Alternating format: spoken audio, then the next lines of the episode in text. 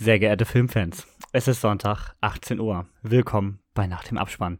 Wir freuen uns, dass Sie heute Abend Teil unserer Sendung sind und uns bei unserer Diskussion über die neuesten und besten Filme begleiten. Heute Abend werden wir uns intensiv mit einem aktuellen Film beschäftigen, der in den Kinos läuft und für viel Aufregung gesorgt hat. Wir werden tief in die Handlung eintauchen und die Darstellerleistungen bewerten. Außerdem werden wir über die Hintergründe des Films sprechen und uns mit der Frage auseinandersetzen, was diesen Film so besonders und sehenswert macht. Also setzen Sie sich bequem hin, greifen Sie zum Popcorn und bereiten Sie sich darauf vor, einen unterhaltsamen Abend mit uns zu verbringen. Vielen Dank fürs Zuhören und viel Spaß bei der Sendung.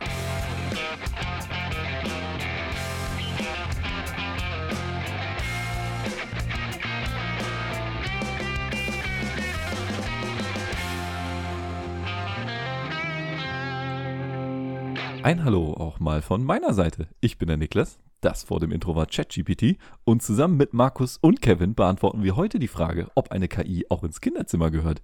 Aber zuerst das Wesentliche. Was habt ihr denn zuletzt gesehen? Puh, also abgesehen von dem Freitag, wo ich äh, ja Megan geschaut habe, deswegen auch das äh, KI-geschriebene Intro heute, ähm, habe ich direkt davor noch einen anderen Film geschaut. Und zwar haben wir mal, wenn man schon mal im Kino ist, ist ja weit weg, äh, direkt Double Feature gemacht und haben uns davor noch Plane angeguckt.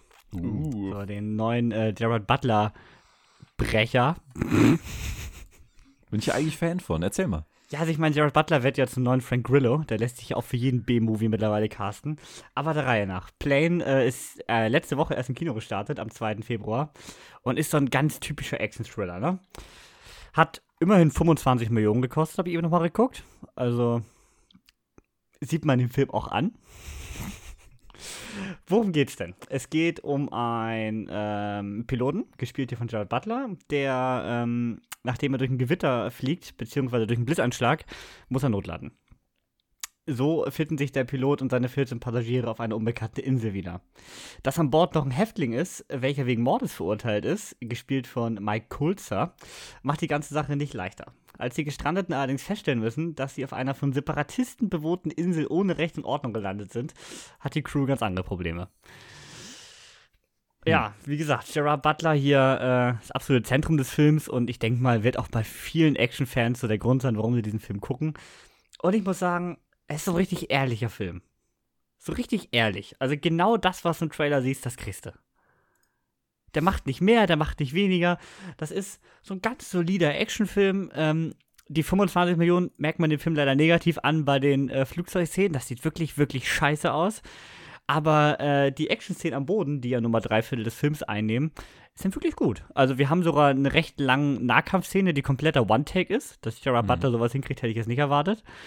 Und auch die äh, Action-Szenen mit Schusswaffen sind wirklich stark inszeniert. Also, da kann man nicht meckern. Die Story ist natürlich vorhersehbar und nett.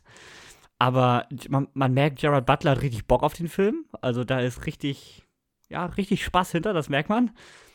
Äh, sein Sidekick quasi hier, äh, der Häftling Mike Kulzer, der ihn natürlich da tatkräftig beim Ballern unterstützt, macht das auch ganz solide. Also, äh, ist genau das, was du nach dem Trailer erwartest. Also Actionfans greifen zu, alle anderen warten auf ein Streaming-Release. Ja, ist auch nichts, wie gesagt, kein besonderer Actionfilm. Das ist jetzt keine Inszenierung wie bei einem John Wick, ne? Also es ist, der, ist, mhm. der macht einfach Spaß. Und der ist auch nicht so lang, der geht irgendwie knapp 100 Minuten. Und in der Zeit macht er genau das vorhersehbarst, wie du, wie du das erwartest. Also muss man jetzt nicht zwingend im Kino sehen, aber ich habe ihm drei Sterne gegeben und ich hatte Spaß. Klingt ja schon mal nicht verkehrt, Markus. Nö, also kein Totalausfall. Weiß ich, soll ich es ansprechen oder? Komm, ich, ich, rede auch noch drüber, von daher. Okay, ja gut, dann sag ich mal was anderes. Und zwar habe ich jetzt gesehen, äh, gestern Abend, ähm, Resident Evil Afterlife ja, keine Ahnung, was soll ich dazu sagen? Ich bin kein Zombie-Fan, ich bin auch kein, ich weiß nicht, warum ich mir den reingezogen habe, vielleicht weil er schon anfing, ist ja im Fernsehen manchmal so, ne? Der letzte Mal, weiß ich weiß nicht, was ich das letzte Mal für im Fernsehen gesehen habe, ne? Aber ähm, ja, ich habe mir reingezogen und ich war ja tiefstens enttäuscht, was ist das denn für eine Scheiße? Also jetzt weiß ich, was schlechtes CGI ist, also es ist wirklich, wirklich nicht zu ertragen. Es ist wirklich nicht zu ertragen. Das sieht man an allen Ecken und Enden. Es ist einfach nur grauenhaft. Die Story ist grauenhaft. Alles an diesem Film ist gefühlt grauenhaft. Ja, weiß nicht, ich bin da ins Bett gegangen und dachte mir so, was hast du da eigentlich jetzt getan? Und Afterlife, also ich meine, diese ganze Mila Jovovich-Reihe ist ja wirklich schon nicht so geil. Aber äh, Afterlife ist wirklich auch der schlechteste von den sechs Filmen, muss man echt sagen. Da hast du mal wirklich den besten ausgesucht, wa? Ja. der ist, der ist wirklich, ich finde ihn auch richtig hart. Habe ich, glaube ich, einen Stern gegeben. Ja, anderthalb sind es bei mir jetzt geworden. Hm. Bin mit der Reihe überhaupt nicht warm geworden. Ich habe da, glaube ich, noch nicht einen Film von gesehen. Ja, Tito, jetzt habe ich einen gesehen. Und ich, Ich bin hab's auch nicht warm alle. geworden. Ich habe sie ja alle sechs gesehen und hab noch nicht viel verpasst. Also, ich finde Apocalypse ist ein richtig guter Zombie-Film, der macht irgendwie Spaß, aber auch weil er so richtig bewusst trashig ist. Hm. Aber und der erste ist noch ein bisschen Richtung das Game selber, aber die anderen vier puh. Das Finale ist noch ganz lustig, weil das schon so übertreibt, dass man sich denkt, ja, jetzt haben sie noch mal alles rausgehauen, der sechste. Aber gerade die drei dazwischen, also hier Ex Extinction, Retribution und Afterlife, sind alles so schlimm. Also wirklich, so schlimm. Nee, da kann ich nicht mithalten. Ähm, ich habe einen schönen Film gesehen. Der Markus hat mir nahegebracht. Und ähm, er heißt RRR. Ach ja. Und ich glaube, es wurde schon mehrfach im, in dem Podcast darüber geredet, deswegen will ich gar nicht zu viele Worte verlieren, außer dass äh, ja, ich äh, lange nicht mehr so irgendwie begeistert und äh, glücklich während dem Film war. Also muss ich einfach sagen, der Film ist, nimmt einen mit. Ja. Also Kevin, wir haben gerade schon vorher drüber geredet, Kevin muss ihn jetzt unbedingt auch sehen. Ich muss ihn seit Ewigkeit unbedingt gucken. Das war dieses typische Drei-Stunden-Film-Problem, was man immer aufschiebt. Dann, weil unter der Woche passt es nicht und am Wochenende stehen andere Sachen an. Ja, nimm dir Nee, da frei. musst ja genau, du musst dir das auch so wie als Event vorstellen, weil der Film ist ein Event. Wir haben da eine ganze Abendveranstaltung draus gemacht. Mit Übernachten und allem. ja, du musst ja, du musst ja, du musst auch die Ruhe haben. Du musst dich darauf vorbereiten und du musst da Bock drauf haben. Und dann, dann geht der rein. Nicht zwingen und nicht in Teilen gucken, bitte. Nein, das nie. Ich finde Filme in angefangen Teilen hast, gucken. Den geht musst nie. du durchgucken. Da ist keine Option von wegen, äh, du guckst in Teilen. Den willst du dann noch durchgucken. Das ist da, obwohl er so lang ist. Nee, also ich finde, Filme sollte man nie in Teilen gucken. Ein Film ist dafür gemacht, dass äh, eine irgendwie eine Atmosphäre aufbaut und nicht, um die dreimal wieder neu zu starten. Weiß nicht. Finde ich immer Mist. Ich muss ja sagen, ähm, in dem Film haben mich mal Songs, die völlig sinnfrei angestimmt werden, überhaupt nicht gestört. Mhm. Irgendwie passt das zu dem ganzen äh, Setting und wie der Film Thema, gemacht ist. Das ist äh, richtig gut. Aber wahrscheinlich ist es auch nur so, weil ich kein Hindi spreche, weil Ja. wenn die auf Deutsch gesungen hätten, dann hätte ich die Lieder wahrscheinlich wieder richtig grottig Ja. gefunden. Also die Übersetzung darunter, die ist wirklich, wirklich grenzwertig. aber ich meine, das ist ja immer so bei den Filmen. Aber äh, Ja, ja. genial. Also ich feiere den genauso wie du. Und äh, ja, super Film. Ja, ja. Ja, und ich habe ja schon, also ich meine, ich musste mir hier schon in der Vorproduktion dieser Folge die ganze Zeit ein NATO-NATO-Gesinge hier anhören. Also Ja, die gibt's auch auf Spotify. ja vielleicht. Ist Vielleicht ja- habe ich noch die ganze Rückfahrt gehört. So. ja. ist ja auch, ist ja auch Oscar, Oscar nominiert, das Ganze. Also bin ich mal gespannt, ob er abräumen wird. Ich gönn's ihn. Naja, gut. Ja. Sollen wir starten mit unserem Film der Woche? Ja, Kevin, du hast, du hast schon so eine tolle, so einen tollen Hinweis darauf gegeben und alles diesem, diesem Thema untergeordnet. Dann kannst du jetzt auch erzählen, worum es darin geht. Okay. Ja, unser äh, Film diese Woche, um den es gehen soll, ist äh, Megan. Ist am 12. Januar in den Kinos gestartet. Und ähm, ja, worum geht's? Das Thema KI ist ja, wie bereits zu Beginn des Podcasts erwähnt, äh, heutzutage überall und allgegenwärtig. Wie wäre es also, wenn das auch in den, wenn wir das auch in die Puppen unserer Kinder stecken würden? Ja, diese Frage stellt sich Hausbau- und Regisseur Gerard Johnston in seinem neuen Film Megan. Es geht nämlich um Gemma, gespielt von Alison Williams. Das ist die äh, Frau aus Get Out.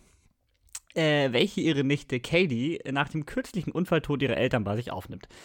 Gemma arbeitet beim Spielzeugunternehmen und ist dort in Entwicklung tätig und äh, durch mehrere Umstände entwickelt sie eventuell gegen den Willen und gegen äh, Budgetauflagen ihres Arbeitgebers die Puppe Megan.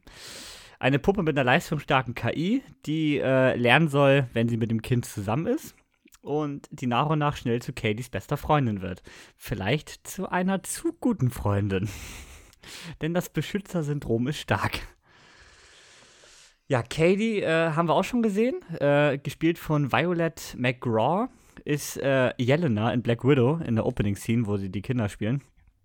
Und äh, ja, das Ganze ist ein Blumhaus-Film. Äh, James Wan hat das Ganze produziert und geschrieben. Also hier steckt ganz viel Horrorfilm drin, von den Namen her, aber vom Film her steckt gar nicht so viel Horrorfilm drin, oder? Nee, überhaupt nicht. Ähm, was wahrscheinlich auch der Grund ist, weswegen ich Markus überhaupt überreden konnte, da reinzugehen. ähm, er ist, würdest du ihn im Sci-Fi-Horror verorten? Ja. Wenn überhaupt? Das am ehesten, ja. Und dann, dann schon eher Sci-Fi und eigentlich auch Dystopie. Ein bisschen? Ich finde, der, Ja, Film der Film entwickelt sich ja sehr, ne? Mhm, Muss man ja genau. sagen. Genau, Ähm, ja, ja. Erzähl. Ja, sprich du, sorry. Okay. Er, er fängt ja so traurig an, ne? Es geht ja, äh, Katie verliert ja ihre beiden Eltern bei einem tragischen Autounfall, muss ja deswegen zu Allison rüber. Und ähm, ja, wie das mit so einem Kind ist, ne? Die ist dann äh, komplett verstört und diese Puppe, die hätte mir als Kind, glaube ich, nur noch mehr Angst eingejagt. Mhm. In diesem Zeitpunkt mit diesem, mit diesem Silikongesicht und diesen doch leicht unnatürlichen Bewegungen. Obwohl ich finde, Puppen sehen irgendwie immer creepy aus. Also auch Puppen, die Kinder auch wirklich haben und nicht in Horrorfilmen die Hauptrolle spielen. Auch die finde ich irgendwie, ich fand Puppen schon immer gruselig. Ich weiß nicht. Ist bei, ist bei mir auch nie. Äh, ist, glaube ich, so ein Horror-Ding. Ne? Ich meine, deswegen gibt es ja auch Filme wie Chucky die Mörderpuppe. Ähm, irgendwas an denen ist einfach unnatürlich. Das ist so diese Grenze, bevor sie zu realistisch werden. Sie sind nicht, sie sind menschlich, aber nicht menschlich genug. Du siehst, dass da ein Unterschied ist, aber sie benehmen sich wie Menschen. Das ist, ja. Ja, ich finde, Ja. das größte Problem ist dieser tote Blick. Aufgrund Stimmt, dieser meist genau. oft ja auch schwarzen Augen bei Puppen. Ich glaube, das macht die schon so unglaublich gruselig. Ich weiß, der Creep-Faktor für mich war bei Megan, äh, dass sie mit dieser Synthesizer-Stimme immer so abrutscht. Und die klingt dann teilweise ein bisschen so wie GLaDOS aus Portal. Das äh, Mhm. hat bei mir noch so eine, so eine Ebene dazu gebracht. Stimmt. Wie fandst du den, der Marius, der da ja nur reingezwungen wurde jetzt? Was heißt reingezwungen? Also ich war nie abgeneigt, weil ich, als ich gehört habe, es ist nicht reiner Horror und das hast du ja auch gesagt und deswegen habe ich auch das so ein bisschen erwartet, was da kam. Also ich bin ja kein Jumpscare-Fan und ich muss sagen, Jumpscares hatte der ja nun wirklich nicht. Also das ist ja kein Film, der dich irgendwie jetzt groß erschrecken will. Der hat zwar gute Szenen und die guten Szenen, die habe ich auch erkannt. Ähm, also so Anspielungen teilweise. Ich, eine Szene fand ich super. Ich weiß nicht, Spoiler-Part, gehen wir später rein, ne? Kommen wir später rein, ja. Genau, da sage ich noch was dazu. Und ähm, ich fand die Handlung gut. Ich fand sie auch einigermaßen nachvollziehbar. Und ich fand diese Eskalationskurve, die Horrorfilme immer, also so, so Filme immer haben, fand ich, war, fand ich auch ange angemessen. Ich hätte mir teilweise noch ein bisschen mehr erhofft, so am Ende, ne? Da hat Niklas und ich auch noch drüber gesprochen, haben gesagt, so ein bisschen, hätten noch ein bisschen übertreiben können, noch ein bisschen mehr. Aber ansonsten äh, fand ich den eigentlich als und für sehr unterhaltsam, muss ich sagen. Zwar nicht mein Lieblingsfilm, aber gut. Ich hatte tatsächlich äh, gar keinen Bock drauf. Also ich hatte weder auf Plane noch auf Megan Bock. Also der Freitag. äh, Super, Kevin. Hm. Da war Plane ja schon mal ganz nett immerhin. Also immer sogar besser als erwartet, würde ich sagen, mit drei. Und dann kam Megan und äh, ja, der hat mich richtig überzeugt. Also ich habe dem Ganzen vier Sterne gegeben und weiß nicht. Also ich hatte, wie gesagt, keinen Bock drauf, weil ich bin kein Fan von äh, Puppen-Horrorfilmen. Also ich finde Annabelle zum Kotzen. Ich finde, der Solo-Film ist bescheuert. Sie als äh, ja, Sidekick in Conjuring geht mir auch auf den Sack. Ich finde Puppen einfach nicht cool. Ich weiß nicht, ich kann dem nicht viel abgewinnen, wenn da eine metzelnde Puppe um die Gegend, durch die Gegend läuft. Aber äh, durch den Aspekt, dass ja in Megan nichts übernatürlich ist und sie ja jetzt nicht eine besessene Puppe ist, sondern ja eigentlich, kann man eher sagen, Roboter und keine Puppe, nur mit einem anderen Gewand, äh, hat das für mich das Ganze doch irgendwie ein bisschen gechanged und dadurch hat er mich komplett abgeholt. Und natürlich macht der Film viel, was viele andere Filme in dieser Richtung auch schon gemacht haben. So innovativ ist er jetzt nicht. Aber genau durch diesen Aspekt, dass er halt nicht wie Chucky, wie Annabelle eine ganz normale Puppe ist, hat der mich deutlich mehr abgeholt. Mhm. Der ging ja gerade in der ersten Hälfte, finde ich, schon eher deutlich mehr in die Richtung Ex Machina. Da hat er mich extrem daran genau, erinnert. genau.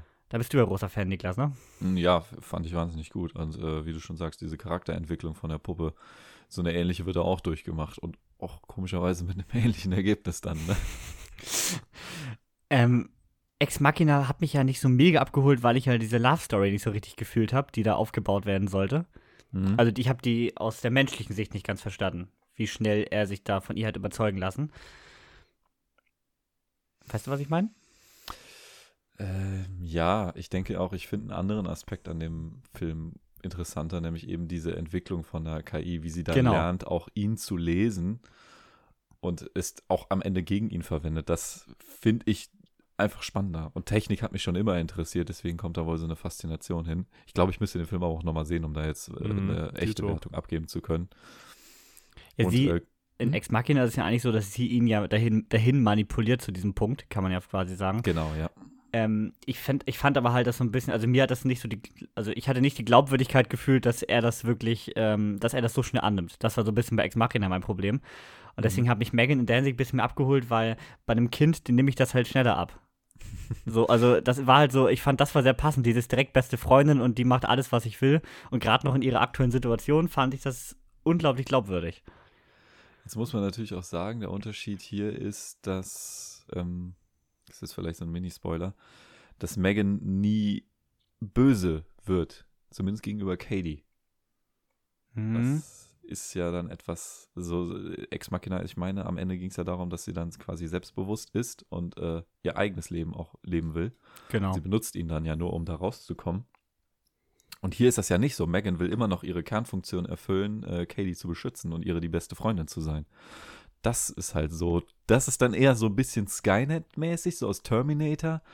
Äh, man hat nicht genau definiert, mit welchen Mitteln das erreicht werden soll. Ich meine, Megan 2 ist ja schon angekündigt. Ähm, ist ja das typische Horrorfilm-Ding, die kosten nichts und kaum haben sie Erfolg, äh, wird rein, reingeballert bei den nächsten zehn Teilen. Ähm, ich meine, bis Teil 4 sind wir, sind, sind wir dann auch in einer Terminator-Megan-Dystopie angekommen. Oh. Eine Welt bevölkert von Megans. Ja, das wäre die andere Apokalypse. Was denn einer Schwarzenegger? Da hast du Angst vor als erwachsener Mann, aber. Ein Haufen Puppen. Das wären wär, wär eher so Gremlins. ja, genau, stimmt. Ähm, ich würde sagen, wir spoilern mal ein bisschen, oder? Sonst Ja, jetzt sind wir eh schon wir- fast ja. dabei. Also ich meine, dass das Ganze ausartet, ist klar. Sonst würden wir ja nicht von einem Horrorfilm sprechen. Und genau das finde ich aber so stark. Wir haben hier einen Film, der ja extrem lang braucht, um in die Gänge zu kommen. Das Mhm. muss man wollen. Also ich glaube, Horrorfans schreckt das teilweise schon wieder ab, weil es halt kein reiner Horrorfilm ist. Und die erste Stunde ja wirklich eher in diese Ex-Machina-KI-Richtung geht, bevor der halt zum Terminator ausartet. Ähm, aber genau das fand ich super. Also vielleicht, ich habe sogar überlegt, eigentlich hätte ich gar keine Horrorkomponente in dem Film gebraucht. Also mich hat Megan irgendwie genug interessiert. Mhm. Natürlich passte das zur Eskalation am Ende, aber ähm, ich fand das Ganze vorher so unglaublich interessant, dass es mich komplett abgeholt hat. Wahrscheinlich gerade bei dir ja auch mit der Technikkomponente, oder? Auf jeden Fall, ja, gerade. ähm, Ich meine, ist es so, irgendwie nimmt der Film dir auch diesen kompletten Horror-Gedanken direkt am Anfang, indem sie dir diese Puppe ohne Haut und alles zeigen. Mhm. Das ist ja komplett unverkleidet. Das heißt, du weißt direkt vom ersten Moment, dass Megan so ein scheiß Roboter ist. Und äh, dann hauen sie da so ein Apple A17 Bionic rein und äh, auf einmal wird das Ding äh, super intelligent und läuft. Aber keiner weiß warum. Und ja, wie du sagst, keine Ahnung. Ich bin jetzt nicht so tief drin, dass ich dann sagen könnte, äh, das ist aber totaler Schwachsinn, sowas würde nie passieren und das stört mich dann. Das, das kaufe ich denen im Moment noch alles ab. Und ähm, deswegen, ja, wie du schon sagst, ich fand eben diese Sci-Fi-Richtung richtig cool. Dass es auch äh, nicht so fern ist, ist jetzt nicht so wie Warp-Reisen oder sowas, sondern so mit ChatGPT haben wir es schon irgendwie gesehen. Es gibt Systeme, die so natürlich antworten können und da haben sie es jetzt umgesetzt. Ja, also ich meine, guck dir äh, die Anmoderation an von eben, ne? Ich meine, die hat er einfach geschrieben mit, schreib mir eine Anmoderation für einen Filmpodcast. Und wenn du es nochmal schreibst, schreibt er dir auch eine andere. Also ist ja nicht so, dass das einfach wie eine Google-Antwort wäre, ne? Das ist halt Das wirklich ist schon verrückt. sehr beeindruckend. Und ich meine, dieses, die KI übernimmt die Kontrolle, ist ja nun mal das Standard, die Standard-Filmumsetzung für KIs bisher. Ja, ich muss eigentlich auch sagen, so die KI-Story an sich ist nicht besonders originell gewesen. Es ist eben wie aus Terminator, die KI wendet sich gegen gewisse Leute. Ne? Ja. Und genau wie der Teil danach. Das ist eigentlich auch nicht originell. Dann wird es halt zu Chucky oder Annabelle. So, also man hat halt nur das beide gut, beides gut vermischt, finde ich. Mhm. Ich denke auch, das ist das, äh, weswegen ich den Film dann am Ende wirklich richtig gut fand, ist diese, genau diese Mischung, die du da ansprichst, ähm, dass Megan eigentlich schon ein liebes Kind ist und so, ne, aber dann irgendwie, du weißt im Hintergrund immer, dass die stärker, schneller, Titan und alles ist und jederzeit eine Bedrohung werden konnte und sich dann bewusst entscheidet, das noch nicht zu machen. Ich dachte zum Beispiel, während dem Film gibt es mehrere Situationen, wo Megan irgendwie äh, physisch wehgetan wird und es passiert erstmal gar nichts. Dann erst später, wo sie dann zum Beispiel den Hund und die Nachbarin holt, ne? Ich dachte, es eskaliert viel früher. Ich dachte, es eskaliert viel schlimmer. Ich glaube, da kann Markus jetzt einsteigen und sagen, äh, Mhm. warum es dann am Ende nicht gereicht hat für vier Sterne oder mehr. Ja. Ja, das ist bei mir auch so das Problem. Du sagst ja jetzt, Kevin, am Anfang hättest du jetzt nicht so äh, bräuchtest du gar nicht diese, also hast diese Eskalation jetzt nicht so erwartet, ich schon. Also ich hätte es jetzt nicht in dem, in dem Level erwartet, aber ich hätte mir so ein bisschen länger, einen längeren Teil gewünscht, so, wo man halt, dass man noch ein bisschen mehr, weil am Ende eskaliert es ja schon ziemlich stark und macht dann, geht auch ihre Rampage-Jagd da durch das Büro da und schlachtet sie alle ab. Aber ich hätte mir bis von dem ersten Hund bis zu diesem Teil, hätte ich mir mehr gewünscht. Und ähm, ich hätte mir auch so ein bisschen, äh, also da gab es schon eine Anspielung, die ich sehr, sehr geil fand, da möchte ich gerade mal drauf kommen. Und zwar ist das am Ende in dieser Szene, ähm, wo es wie äh, in Shining ist, wo die, weißt du, wo die Mhm. am Ende vom Flur steht. Hm. Und dann, also das fand ich sehr, sehr geil. Da hätte man sicher, ich bin ja auch keiner, ich habe noch nie Annabelle geguckt, als jemand, der jetzt irgendwelche Puppenfilme mit Chucky habe ich noch nie gesehen. Ich weiß nicht, gab es da Anspielungen? Habt ihr da was gesehen? Ne? Na, dieses typische Megan mit Messer-Ding, ne? Das war Ja. natürlich gerade am Ende sehr typisch. Ja, aber ich, ich finde, guck mal, so dieses, dieses, diese Art von ihr, so wie sie da auch die Leute in dem Büro da abgeschlachtet hat, das war nur in dieser Szene so. Und danach geht sie wieder einzeln und geht, sie springt ja auch keinen Leuten ins Gesicht und, und so weit in die Richtung, sondern die sitzt dann da am Klavier, wenn sie wieder auftaucht. Weißt du, so was ich meine? So, die, die zeigt ja noch diese emotionale Schiene. Und ich finde, so ein bisschen mehr hätte ich mir in die Richtung gewünscht. Aber ist in Ordnung. Ist ja auch ein, ist ja, macht ja auch den Film aus, wie es ist. Da haben sie noch Potenzial für den nächsten Teil. Ich fand aber, ja. beim Horror ist auch so ein Problem, man hat das Ganze natürlich auf PG-13 bei den Amis bei uns ab 16 geschoben. Äh, Du hast die meisten Kills ja nicht so explizit gesehen, ne? Also das meiste wurde irgendwie so ein bisschen weggekattet, beziehungsweise so ausgelegt, dass es halt noch mit der 13er Freigabe in den USA rausbringen kannst, ne? Und wahrscheinlich hätte sonst auch nicht diesen riesen Erfolg gehabt, denn der Film war ja, genau wie Smile damals, wieder so ein riesen TikTok-Hype. Und ich glaube, mit einer 16er oder 18er Freigabe hättest du das nicht bekommen. Also ich glaube deswegen, das war auch noch mit der Eskalation so ein Problem, dass du den halt unbedingt mit dieser 13er Freigabe, was die USA ja immer haben, äh, rausbringen wolltest. Hm. Hm. Das äh, ist ja oft das Problem bei Filmen leider, dass man dann lieber nach Altersfreigabe guckt und dann äh, man, man, also man muss nicht in jedem Film metzeln, aber man muss auch nicht in jedem, in jedem Film die 12er Disney-Freigabe haben. Das ist immer so dieser schmale Grat. Und ich glaube, dem Film hätte sogar das ein bisschen äh, gut getan, hätte man dann die Kills ein bisschen expliziter gemacht, um Megan noch ein bisschen böser darzustellen Ja, so. Blut verspritzt auf dem toten Gesicht von der Megan, weißt du so, was ich meine? So, so dieses, dieses, das sind ja Puppen, gucken ja Mhm. immer gleich, weißt du, so, die hat zwar Gesichtszüge gehabt, aber so ein bisschen so, weißt du, so ein bisschen mehr in Mhm. die Splatter-Richtung so. Da hätte ich mich ein bisschen mehr gesehen. Weil sie ich kann glaube, da, es wie ja. gesagt, wollte man unbedingt die niedrige Altersfreigabe haben, würde ich von ausgehen. Ja, ja, das macht schon Sinn. Aber sie kann es ja, weißt du, sie zeigt es ja kurz. Aber dann, dann haben sie mich da so angefüttert und dann wollte ich mehr, weißt du, dann war das so schnell vorbei, diese Szene. Als die Musik da anfing und die da losrennen im Büro, das habe ich richtig gefeiert. Das war eine meiner Lieblingsszenen im Film. Dann habe ich gedacht, so, ja gut, dann war es das jetzt schon wieder oder was? Dann geht's da vorne raus und gut ist. Naja. Mhm, der Film, finde ich, schwankt ja auch sehr, ne? Also der wirkt halt nie so richtig gruselig, wie du schon meintest. Das ist ja oft der größte Negativpunkt bei den meisten Letterbox-Reviews, dass der halt nie irgendwie Horror aufbaut. Aber das finde ich halt völlig okay, weil der Film will's auch nicht. Ja, aber so richtig in die Cypher-Richtung gehen will er auch nicht, weil dafür Nee. erklärt er davon zu wenig. Also, Mhm. äh, es ist dieses typische, wenn du äh, Cypher-Horrorfilme siehst, sie denken sich ein technisches Konzept aus, einfach was gruselig ist, aber erklären dir nicht wirklich, warum das ist oder wie man Ja. das sinnvoll bekämpfen könnte. Das ist einfach nicht. Und hier genauso. Die hätten ja irgendwie softwaretechnisch vielleicht was mit der machen können, aber da, da passiert gar nichts. Die lassen Stimmt. Lok durchlaufen und das war's. Finden nicht mal was. Ähm, ich war auch die ganze Zeit bei dreieinhalb bei dem Film. Die vier kam erst mit dem Finale. Darüber müssen wir mal reden. Und zwar dieser Endfight zwischen Megan, Katie und Gemma und diesem geilen Roboter, der hat mich komplett abgeholt. Den fand ich richtig, richtig cool inszeniert. Ja, und danach war ich bei vier tatsächlich. Ja, doch. Kann ich, kann ich unterschreiben, schon. Irgendwie. Also gerade Megan, die immer mehr kaputt gegangen ist. Da wurde ja eine Schicht nach der anderen zerlegt, aber jedes Mal steht sie wieder auf, bis nachher wirklich endgültig Schluss war. Bin mal gespannt, wie sie das in Teil 2 dann wieder starten wollen. Ähm, aber das fand ich richtig cool. Also, dass du wirklich, ähm, und ich war mir auch eigentlich sicher, dass äh, Gemma noch stirbt, muss ich sagen. Ist eigentlich erfrischend, dass es überlebt, ne? Mhm. Gar nicht so, wie man es erwartet.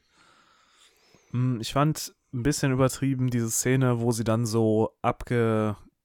Also ihre, ihre Moves auf einmal so richtig abgehackt wurden, so. Und dann so, weil, weil sie ja da schon Dachschaden hat, ne? Und dann, dann, dann, wo die da so richtig so in so ruckartig sich so dann so dreht, innerhalb von einer halben Sekunde. Das, wo immer so das Licht flackert dabei, das ist ja diese klassische, wie kriegt man Leute Panik, ne? du machst kurz schwarz, dann machst du wieder Licht, dann steht sie wieder anders da, wieder schwarz, wieder Licht, dann steht sie wieder anders da und dieses ganz schnell hintereinander, das macht ja bei einem so eine Panik, weil du nicht weißt, wie, wie im nächsten Moment, wie schaut, wie steht die wieder als nächstes, weißt du, was ich meine? Du kannst es nicht. Mhm. Und Mhm. das, diese Szene wollten sie da ja drin haben. Es gibt ja in verschiedenen Filmen mit so Strobo so ein bisschen so in die Richtung.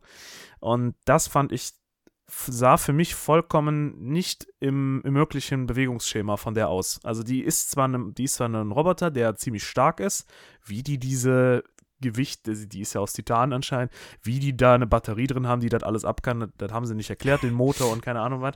Aber trotzdem war das nicht meiner Meinung nach im Rahmen ihrer Bewegungsmöglichkeiten. Und das hat mich ziemlich abgefuckt. Also da war ich kurz raus. Da habe ich, war ich wirklich raus. Da habe ich wirklich gedacht, was ist das denn hier? Aber das war ja in so einer Szene und da kommt direkt die nächste Szene, dann ging es wieder. Aber das, das fand ich scheiße. Das fand ich echt kacke. Da haben sie so gemerkt, so, wir wollen diesen Horroraspekt oder dieses, dieses von so einer Puppe oder irgendeinem Wesen, was sich so ähm, in 360 Grad Körper drehen kann, weißt du, wo äh, Wirbelsäulen und alles keine Rolle mehr spielen. Aber das fand ich nicht, das fand ich nicht gut. Ja, dafür fehlt, fehlt dem- wäre das, was Niklas eben meinte, ne? Die- Wo die technische Komponente zu wenig nahegebracht, um das jetzt Ja, nachzuvollziehen. das sah auch dann dem wirklich CGI aus. Das sah wirklich nicht gut aus. Auch wenn Megan ja, haben wir das überhaupt schon angesprochen, die wurde doch von einem Mädchen gespielt, ne? Von Ja, einem, genau. Das ist ja kein Roboter oder keine Puppe, die sie komplett animiert haben, sondern da stand, da war ein Mädchen drin, ne? Genau. Ja. Und das Ganze hat auch nur 12 Millionen gekostet. Und dafür sieht er unglaublich gut aus, finde ich. Das kann man sagen. Das stimmt, ja. Also ich muss sagen, meine bisher Überraschung des Jahres, mein Violet Night dieses Jahr bisher. Ja, so will ich Ein nicht Film, rein. auf den so. ich vorher echt keinen Bock hatte, aber der mich jetzt im Nachhinein echt gecatcht hat und wo ich Lust auf Teil 2 habe, muss ich sagen. Nee, da bin ich nicht. Ich sag, es war okay. Ich hätte ich hätte ihn schlechter erwartet, muss ich ehrlich sagen. Ähm, aber nee, nein. Ich weiß nicht, ob ich Vorfreude auf Teil 2 habe. Das sieht jetzt sehr nach Skynet aus, dass sie da jetzt dieses KI-Ding übernommen hat. Ja, was kann denn kommen? Kann kommen, dass sie jetzt die Kopie, die sie da angefertigt haben, dass sie die jetzt äh, irgendwo Ah ja, nochmal verwenden. Typ, die haben, da ist ja nochmal eine komplette gute Fassung. Vielleicht setzen die nochmal eine und versuchen die in was anderem und äh, versuchen die umzuprogrammieren und dann, ah, es, es klappt ja doch anscheinend. Oder vielleicht gehen sie wirklich in die Massenproduktion mit einem veränderten Ja, ja, Produkt. genau, weißt du, so- die haben, die haben noch genug Möglichkeiten, ne? Also eigentlich wäre vielleicht fast der coolste Story Arc, du gehst in Massenproduktion und dann äh, äh, geht das so los, dass plötzlich ein paar durchdrehen und so, so ein bisschen so dieses, So wie bei iRobot. Ja, so ein Mhm. bisschen so dieses, oder, so ein bisschen wie du jetzt bei einem Virus-Dings hast, weißt du, so nach und nach Ja, okay. Hm. drehen die Weil durch. die infiziert so langsam andere Produkte so, weil sie sich wieder übers Internet einschleicht und so. Ja, ja, klar. Gibt's tausend Varianten. Ey, so rein, rein vom Designpunkt einfach, wie dumm. Warum machst du eine. Also erstmal, robust, okay, aber warum gibst du der so starke Motoren, dass sie dich töten kann, ja, weißt du? Muss ja nicht für ein Kinderspielzeug sein, ne? Und dann diese ganzen Schnittstellen, dass sie sich mit allem verbinden kann. Ja, ist cool, wenn sie schnell lernen kann, aber sie soll ja nichts hacken können. Ich glaube, Ja, aber wenn es aber andersrum siehst- best. Wenn das mal andersrum siehst, vom Material, finde ich, ich meine, das Ding, was waren das, 10.000 Dollar? Ich Eine glaube, Menge? dafür wollten sie ihn rausbringen. Auto, ne? ein ja. Ja, ich Auto. glaube ja. So, und da würde ich jetzt, 100.000? Nein. Ich Es meine, es die war über billiger als Tesla sie. war. Nee, sie, sie haben doch Budget von 100.000 irgendwie missbraucht. Ja, genau, über Ja. 100.000. aber ich glaube, der Verkaufspreis sollte, sollte 10.000 10.000, Dollar ja genau, der sein. Verkauf ja. sollte Ja, für okay. 10.000, ja, ja, So, genau. und dann ist, macht ja dieses gute Material Sinn, weil das soll ja auch nicht direkt kaputt gehen. Ja, aber Ja, guck mal, trotzdem, Du weißt, ne? wie Kinder mit Puppen umgehen. Okay, ja. gut. Nun. Ja, Megan. Ich würde sagen, äh, auf jeden Fall nicht das, was ich erwartet habe, und zwar ein Zwei-Sterne-Film. ich hatte echt keine Lust vor. Ich war wirklich so nach Plane, oh, jetzt gibt's noch Megan. Muss auch nicht sein. Ich hatte echt keine Lust, weil ich ja diese Puppengeschichte echt nicht mag. Vielleicht auch deswegen bei mir so gut angekommen. So, wenn du mit null Erwartung irgendwo sitzt und dann holst du dich doch ab, ist ja auch oft so ein Punkt. Das hilft definitiv. So, das ist genau das Gegenteil von Amsterdam, wo du denkst, boah, jetzt kommt ein richtig geiler Film und dann holt er dich nicht ab, dann hatest du wiederum mehr. Das ist immer so, Erwartungen machen halt immer ganz viel aus, ne? Das ist ja leider so. Kommen wir zum nächsten Film, würde ich sagen. Hm. Und das ist See How They Run. Ist seit 14. Dezember bei Disney Plus am Start. Und ähm, wir befinden uns in London in den 50er Jahren im Londoner West End. Und die Mausefalle von Agatha Christie wird zum hundertsten Mal aufgeführt. Nachdem allerdings das unsympathischste Mitglied der Crew ermordet wird, sind wir plötzlich mittendrin in einem ganz realen Whodunit, auf den Agatha Christie mächtig stolz gewesen wäre. Zur Lösung des Falls eilen nun Inspektor Stodder, Stobbart und Constable Stalker, gespielt von Sam Rockwell und Joss Ronan. Und äh, dabei noch Adrian Brody und Harris Dickinson, der jetzt letzt bei Triangle of Sadness als Hauptdarsteller dabei war. Und ja, das Ganze ist eine Whodunit-Meta-Ebene Krimi-Komödie. Äh, der erste Film von Tom George und ähm, geht spontane 98 Minuten. Auch mal erfrischt. Und ähm, wie gesagt, bereits bei Disney Plus. Ich habe ihn aber den, allerdings diese Woche im Kino gesehen. Weil da ist man ja so selten. Habt ihr ihn beide gesehen? Nein. Aber Ja, Niklas. Ich habe ihn gesehen, aber ich bin am Ende eingepennt. Mann, Mann, Mann. Was soll ich sagen? Ich, ich dachte eigentlich auch, der wird geil und irgendwie hatte ich auch Bock drauf. Und der Humor hat auch gepasst teilweise. Wahrscheinlich war ich einfach wirklich zu müde. Ich, ich hätte es nochmal noch mal versuchen sollen, aber Markus hat ja letzte Woche schon mal gut ausgeführt, wie das dann so ist, ne, wenn man einmal Mhm. einpennt, da den Einstieg zu finden. Du bist ja dann auch nicht in der Stimmung drin. Du kannst das Nee. Ende dann ja nicht so bewerten, Das ist wie als ganz, ganz gefährlich. Ganz gefährlich während des hättest. Films einpennen. Das ist ganz gefährlich. weil Da habe ich meistens nur, bei ein paar Filmen schon passiert. Nie weitergeguckt. Aber vielleicht war es mir dann auch egal. Ich bin da eingepennt, wo rauskommt, wer es gewesen ist. Ja gut, da geht's Aber noch fünf Minuten.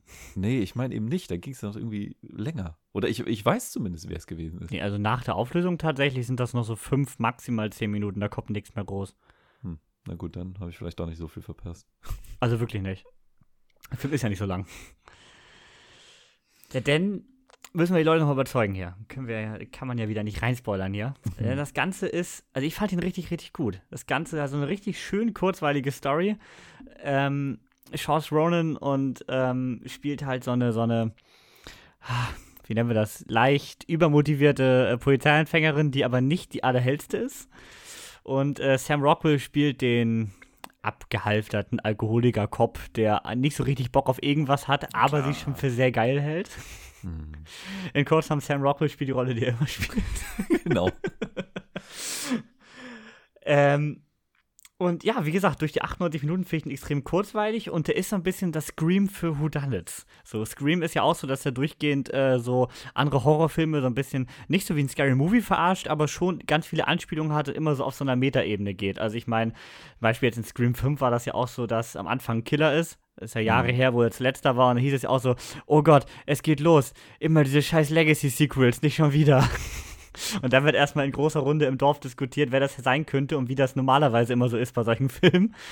So, und genauso macht der Film ja auch. Dadurch, dass er dieses Theaterstück dahinter stehen hat, was ja ein Whodunit von Agatha Christie ist. Die Mausefalle gibt es übrigens wirklich in London, wird seit 1952 bis heute äh, täglich aufgeführt und ist damit das am längsten ununterbrochen aufgeführte Theaterstück der Welt. Mhm. Und da haben wir ja das Gleiche. Und durch diese Metaebene, dass ja alle verdächtigen Darsteller in diesem Theaterstück sind, denken die ja auch wie in so einer Art von Krimi. Und dadurch hat man immer so diese Metaebene obendrauf. Und das finde ich, macht das echt witzig. Ich finde dieses Genre eh unglaublich toll. Ich bin ja auch bei Knives Out und den anderen Agatha Christie-Filmen und so bin ich ja ein Riesenfan. Und das Ganze so ein bisschen gepaart mit so einem typischen Guy Ritchie-Humor, finde ich. Weil das auch so dieser, du hast Charakter, die alle so ein bisschen extravagant sind. Und du hast da so eine Mischung denn im Humor, finde ich, von Guy Ritchie und Wes Anderson. So hat mich die ganze Zeit im Kino dran erinnert. Ja, kommt schon hin, aber was er nicht geschafft hat, ist das Pacing so perfekt Mhm. zu machen, wie so ein Guy Ritchie zum Beispiel, weil da sind irgendwie, ich, ich kann sie jetzt auch nicht benennen, aber das sind dann irgendwie zu lange Pausen oder so ein Witz wird versucht in die Länge zu ziehen, der dann schon gar nicht mehr lustig ist. Ja, Hauptproblem finde ich, also ich habe dreieinhalb gegeben. Mein Hauptkritikpunkt wäre die Story an sich, denn dieser Mordfall ist nie wirklich interessant. Nee, genau. Der Film ja. sagt dir in der ersten Szene schon, bei einem Whodunit ist es immer so, dass am Anfang der Unsympathischste stirbt und am Ende war es der, war's der un Unauffälligste, mit dem du nie rechnest. So, das sagt ja äh, der Hauptdarsteller dieses Theaterstücks am Anfang. Und damit weißt du eigentlich schon, weil der Film ja durchgehend auf dieser Metaebene läuft, dass diese ganzen Ermittlungen eigentlich egal sind, weil äh, alles, was wahrscheinlich ist, wird sowieso nicht sein. Das sagt der Film dir am Anfang. Und Aber deswegen finde ich, verliert er eine Story immer so ein bisschen. Es ist konsequent, aber dann hätte man vielleicht überlegen sollen, ob das dann so eine gute Idee ist. An sich als Film. Aber hm. Ja, deswegen finde ich so als so Meta-Gag finde ich den Film witzig, deswegen ist auch diese 90 Minuten perfekt, weil länger hätte sie auch nicht gezogen. Aber ich weiß noch nicht, ich glaube, man hätte auch aus der Idee nicht mehr rausholen können. Also der macht das Bestmögliche, finde ich, aus der, aus der Idee. ja. Äh, wie- Kevin, wie ist das denn jetzt? Also, ähm, vielleicht mal Spoilerwarnung hier. zum Ende hin, da sind die ja, so jetzt habt ihr eure Kopfhörer auch wirklich draußen, ne? Markus nimmt sich schnell ab. Zum Ende hin sind ja alle da in dem Anwesen von der Agatha Christie, Mhm. ne? Und ich meine, ich weiß dann noch so, dass äh, das passiert ist. Und dann kam auch der, dann kam raus, dass es der Platzanweiser ist. Genau. Durch einen Hinweis, den man in der deutschen Synchro übrigens nicht verstehen soll, sagte meine Schwester. Ah, ich habe den Hinweis, also Melanie wollte nachher erklären, wie man darauf hätte kommen können, weil ja, Janik und ich meinten, ja, war ja wie am Anfang erklärt, man kommt nicht von selbst drauf. Aber tatsächlich, Melanie hat es irgendwie zwischendurch schon rausgefunden, mit deutscher Synchro. Okay, okay. Aber ja, ich habe nicht ganz verstanden, warum. Das war mir irgendwie äh, zu hoch. Ja, meine Schwester meinte, äh, die hätten gesagt, der Typ hätte so einen Hinterwäldler-Akzent gehabt, so einen Londoner Hinter- oder so einen englischen Akzent und äh, den hörst du natürlich in der deutschen Synchro nicht. Ah, er ist wohl der Einzige, der so redet. Ähm, okay. Aber kommt denn da jetzt noch viel? Ich weiß, dann stirbt noch einer? Nee, danach hast du exakt das, was am Anfang im Drehbuch beschrieben wurde, Aha. was die Seiten, die auf keinen Fall verwendet werden sollten, mit dem Land, das war, war ja im Landhaus, dann wird geballert, jemand schmeißt sich vor die Kugel. Also exakt das haben sie eigentlich durchgespielt und dann äh, äh, kam das Outro. Also gestorben ist ja, ähm, gestorben ist ja der äh, eine weitere Gast da auf der Dings, weil der ja aus Versehen vergiftet wurde, weil sie ja die Gläser gedreht hat. Ach, ja, stimmt. ähm, Mhm. ja, und dann wurden noch kurz ja ein bisschen rumgeballert und das äh, war's.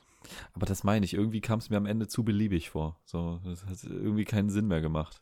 Ja, auch das Finale wolltest du halt mit diesem Meta-Gag machen, ne, der am Anfang Mhm. beschrieben wurde. So, du hast alles dem untergeordnet. Und das hat natürlich das so ein bisschen runtergezogen. Passt dann nicht so richtig, ne? Aber gut, wie du schon sagst, so als Gag reicht es und äh, ich glaube, wir können Markus mal wieder ein Zeichen geben, dass äh, er wieder aufhört sitzen So, darf. wieder da. Also ich finde, wenn man so Whodunits mag, ist es eine gute Idee. Mal was, mal was Neues, mal was Erfrischendes irgendwie, aber ähm, es ist nicht die Offenbarung. Kam halt in einem sehr lachenden Kino tatsächlich sehr gut an. Ja, das glaube ich. Das glaube ich. Und ich möchte nochmal erwähnen, dass der Film nur wegen mir im Kino lief, denn äh, ich habe hier an den äh, Kinoverein, wo ich ja Mitglied bin, eine E-Mail geschrieben, dass der nochmal im Kino laufen sollte. Und dann äh, wurde er für zwei Vorstellungen ins Programm genommen. Und sonst ist die letzten Wochen immer gar nicht oft so viel los gewesen bei den Vorstellungen vom kommunalen Kino. Der Film war komplett voll. Also vielleicht sollte ich öfter mal Filme vorschlagen. Und das trotz dem Disney Plus Streaming-Film. Wahnsinn. War aber auch ein sehr äh, recht altes Publikum, würde ich sagen. Also 50 würde ich sagen, ist Durchschnitt. Ich glaube, daran ist dann der Punkt. Die haben kein Disney Plus. Stimmt, ja. Und ich glaube, da zieht halt dieses Agatha Christie, Krimi-Komödie, das zieht pauschal erstmal Ich vorweg. will jetzt nicht sagen, dass der schlecht ist oder so. Der, der macht Spaß beim Gucken. Aber den hast du auch direkt wieder vergessen. Irgendwie. Der ist so ein bisschen äh, genau wie Plain, würde ich in der nicht sagen. Der ist genau das, was du vorher erwartest. Und wir Menschen neigen ja immer dazu, wir erwarten dann mehr, als wir erwarten. Und das bekommst du bei den beiden halt nicht. Wahrscheinlich, ja. Du bekommst genau das, was dir versprochen wird, dann aber auf keinen Fall mehr. Ja, Ja. gut. Das ist die eigene Einstellung, ne? Daran muss man arbeiten. Ja, definitiv. Aber dadurch, dass er nur 90 Minuten geht, finde ich, ist es okay. Kommen wir zum nächsten Film und der geht überhaupt nicht 90 Minuten, der geht 2 Stunden 20 War aber länger, ich weiß die genaue Mhm. Spielzeit gar nicht. Und ähm, das ist Devotion. Ja, haben wir vor zwei Wochen schon angekündigt und jetzt besprechen wir endlich, weil unser äh, Luftkamp Lu- Luftkampfexperte Niklas auch da ist. Oder wie er bei uns in der Instagram-Bio steht, X-Wing-Pilot Niklas. ähm, Devotion ist am 20. Januar auf Netflix gestartet. Und Niklas Mhm. erzähl uns jetzt mal, worum es da geht. Ja, also in der Devotion erfahren wir endlich, wie Hangman aus Top Gun Maverick seinen ersten Abschluss bei der Navy geschafft hat. Ähm, Tom Hartner sch- wird allerdings von Glenn Powell gespielt, deswegen dieser unpassende Vergleich. Ähm, sein Charakter wird im März 1950 auf eine US Navy Basis nach Rhode Island verlegt, wo er dann auf den Afroamerikaner Jesse Brown trifft.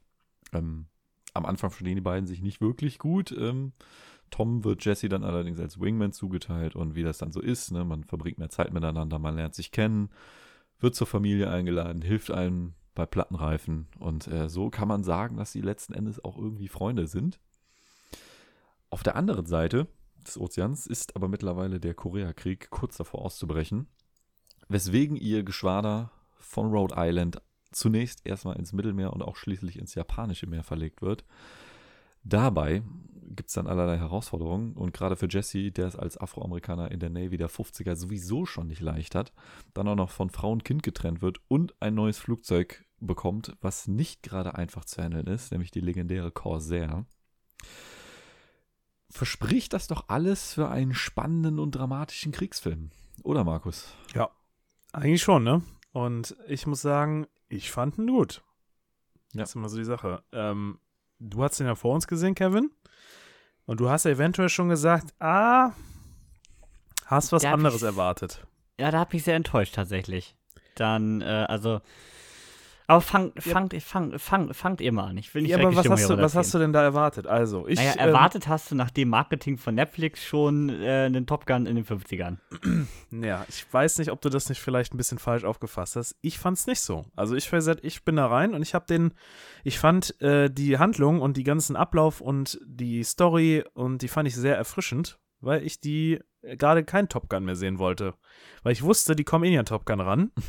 Wegen der Qualität und der Produktion und alles. Und ich fand deswegen dieses so ein bisschen mehr auf die Charaktere fokussiert und dieses, ähm, dass man auch mal den Schauspieler fand ich, das fand ich genial. Der musste ja zur selben Zeit irgendwie die beiden Rollen da angenommen haben, äh, dass das irgendwie zusammen produziert wurde. Fand ich super, dass man den da auch mal in einer, einer ganz anderen so Darstellung sieht, weil in Top Gun spielt er eher seinen Macho und in dem Mhm. Film spielt er eher so den ein bisschen, ja nicht, ja, ein bisschen doch zurückhaltenden, ein bisschen ganz anderen Charakter.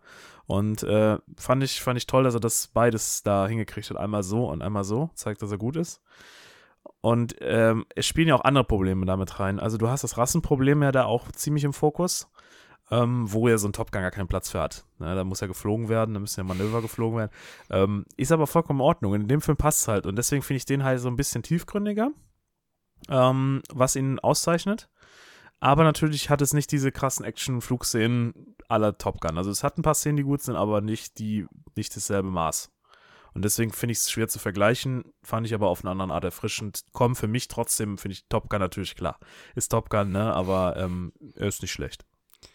Also ich finde, der Film ist ja sehr passend zu unserer Hausaufgabe. Und Mhm. ähm, das ist auch das, das was, den, was in dem Film gut ist, finde ich. Also ich fand die ähm, Rolle, also die ganze Story rund um ähm, Jesse Brown, beziehungsweise ja gespielt von Jonathan Mayers, der ja gerade in Hollywood einer der aufstrebendsten Stars ist. Ich meine, jetzt nächsten Monat in Creed 3 als Bösewicht und dann wird er als Kang der Eroberer in Marvel den nächsten äh, Main-Bösewicht für die, nächst, für die nächsten Avengers-Filme spielen. Also da ist, äh, werden wir noch viel sehen. Die Story rund, rund um ihn fand ich wirklich gut Mhm. und auch äh, das Drama. Allerdings braucht der Film viel zu lange, um in Gang zu kommen, finde ich. Also in der ersten Stunde hat er mir deutlich zu wenig gegeben und da hat er mich halt auch schon ein bisschen verloren, was dann immer schwierig ist, wieder so richtig reinzukommen. An dem Film hätte man gut und gerne 20 Minuten kürzen können, finde ich. Gerade so dieser ganze Part rund ähm, um den Casino-Besuch und den Landgang und so weiter fand ich durchaus zu lang. Mhm. Und Problem ist halt, ich weiß, man kann einen Film wie den nicht mit Top Gun vergleichen, das ist mir klar. Trotzdem hast du bei den Flugszenen immer Top Gun im Hinterkopf, das ist nun mal so. Und da sieht der Film, finde ich, wirklich nicht besonders gut aus. Gerade im Hinblick darauf, dass der 90 Millionen gekostet hat, Devotion. Und die sieht man ihm wirklich nicht ab, leider. Ja, Und das war dann so meine, äh, so meine Hauptkritikpunkte tatsächlich. Fandst du den so schlecht? Also jetzt, wenn ich mir so ein paar Szenen so überlege, so, ich fand den, also ich fand das trotzdem stimmig. Keine Ahnung, was hat dir denn da jetzt gefehlt, so im Endeffekt, im Detail? In der Action meinst du jetzt, oder? Ja, so, so in den Flugszenen. Du sagst ja, der sah ja scheiße aus, aber so. Also der sah schon sehr aus wie ein Videospiel, fand ich. Ich fand die Optik jetzt nicht besonders geil, das CGI. mhm. Ähm, gerade wenn man so, gerade als sie diesen Angriff geflogen sind da auf diese Brücke, fand ich das ja irgendwie Ja, alles das war, sehr das war echt mittelmäßig aus. schlecht. Das, das, bei das, hätten sie lassen können, ja. Ja, und ich meine, wie gesagt, der Film hat 90 Millionen gekostet. Wo sind denn die hin? Also ich meine, du hast auch keinen großen Star dabei. Also das fand ich halt so, als ich das gesehen habe, dachte ich so, hm, weiß ich nicht. Ja, vielleicht, vielleicht diese, diese Kosten kann man schon erklären. Und zwar ähm, sind tatsächlich echte Flugaufnahmen verwendet worden. Es sind Okay. sogar Leute beteiligt gewesen, die schon für Top Gun Maverick zusammengearbeitet haben, nämlich der Flugkoordinator Kevin LaRosa und der Kameram Kameramann Michael Fitzmaurice, die, wie gesagt, auch schon bei Top Gun gemacht haben. Und die haben auch echte Flugzeuge benutzt. Die haben eine Sea Fury umgebaut, das wie eine Bearcat aussieht. Und es gibt auch ähnlich wie bei Top Gun Ma- Manöver geflogen, damit echte G-Kräfte transportiert werden. Ist bei so einem Propellerflugzeug natürlich nicht so Klar. sichtbar wie bei einem Jet, der dann 5, 6G schafft, ne? Klar. Aber ich fand jetzt nicht dramatisch scheiße. Also zweieinhalb ist ja im Mittelmaß. Äh, das war so ein Film, den weiß nicht, der bleibt nicht in Erinnerung. Habe ich gesehen, da hat mir jetzt nicht wehgetan, aber Mhm. ist jetzt nichts, was irgendwie hängen bleibt bei mir. Naja. So. Er beleuchtet was ganz anderes, was, was Top Gun halt überhaupt nicht macht, nämlich ähm, wie so der Navy-Alltag eigentlich ist Mhm. für, so, für so ein Geschwader. Bei Top Gun haben wir es mit einer Elitetruppe zu tun, die eine weltkritische Mission fliegen müssen. Hier ist es eigentlich nur ein bestimmt ein gutes Geschwader, aber eins halt nur, was in einem Krieg, der viel größer ist als alle zusammen, ähm, also nicht als andere Kriege, sondern größer als so ein Geschwader es machen könnte, einfach nur Unterstützungsarbeit leisten soll. Und deswegen finde ich es auch richtig, dass der Fokus nicht auf die reine Luftkampf-Action gelegt wurde, sondern eher auf die persönliche Story von, von Tom und Jesse, wie sie halt eine Freundschaft aufbauen, entgegen der Erwartungen, wie es sein sollte. Ich meine, die Differenzen sind direkt von Anfang an klar.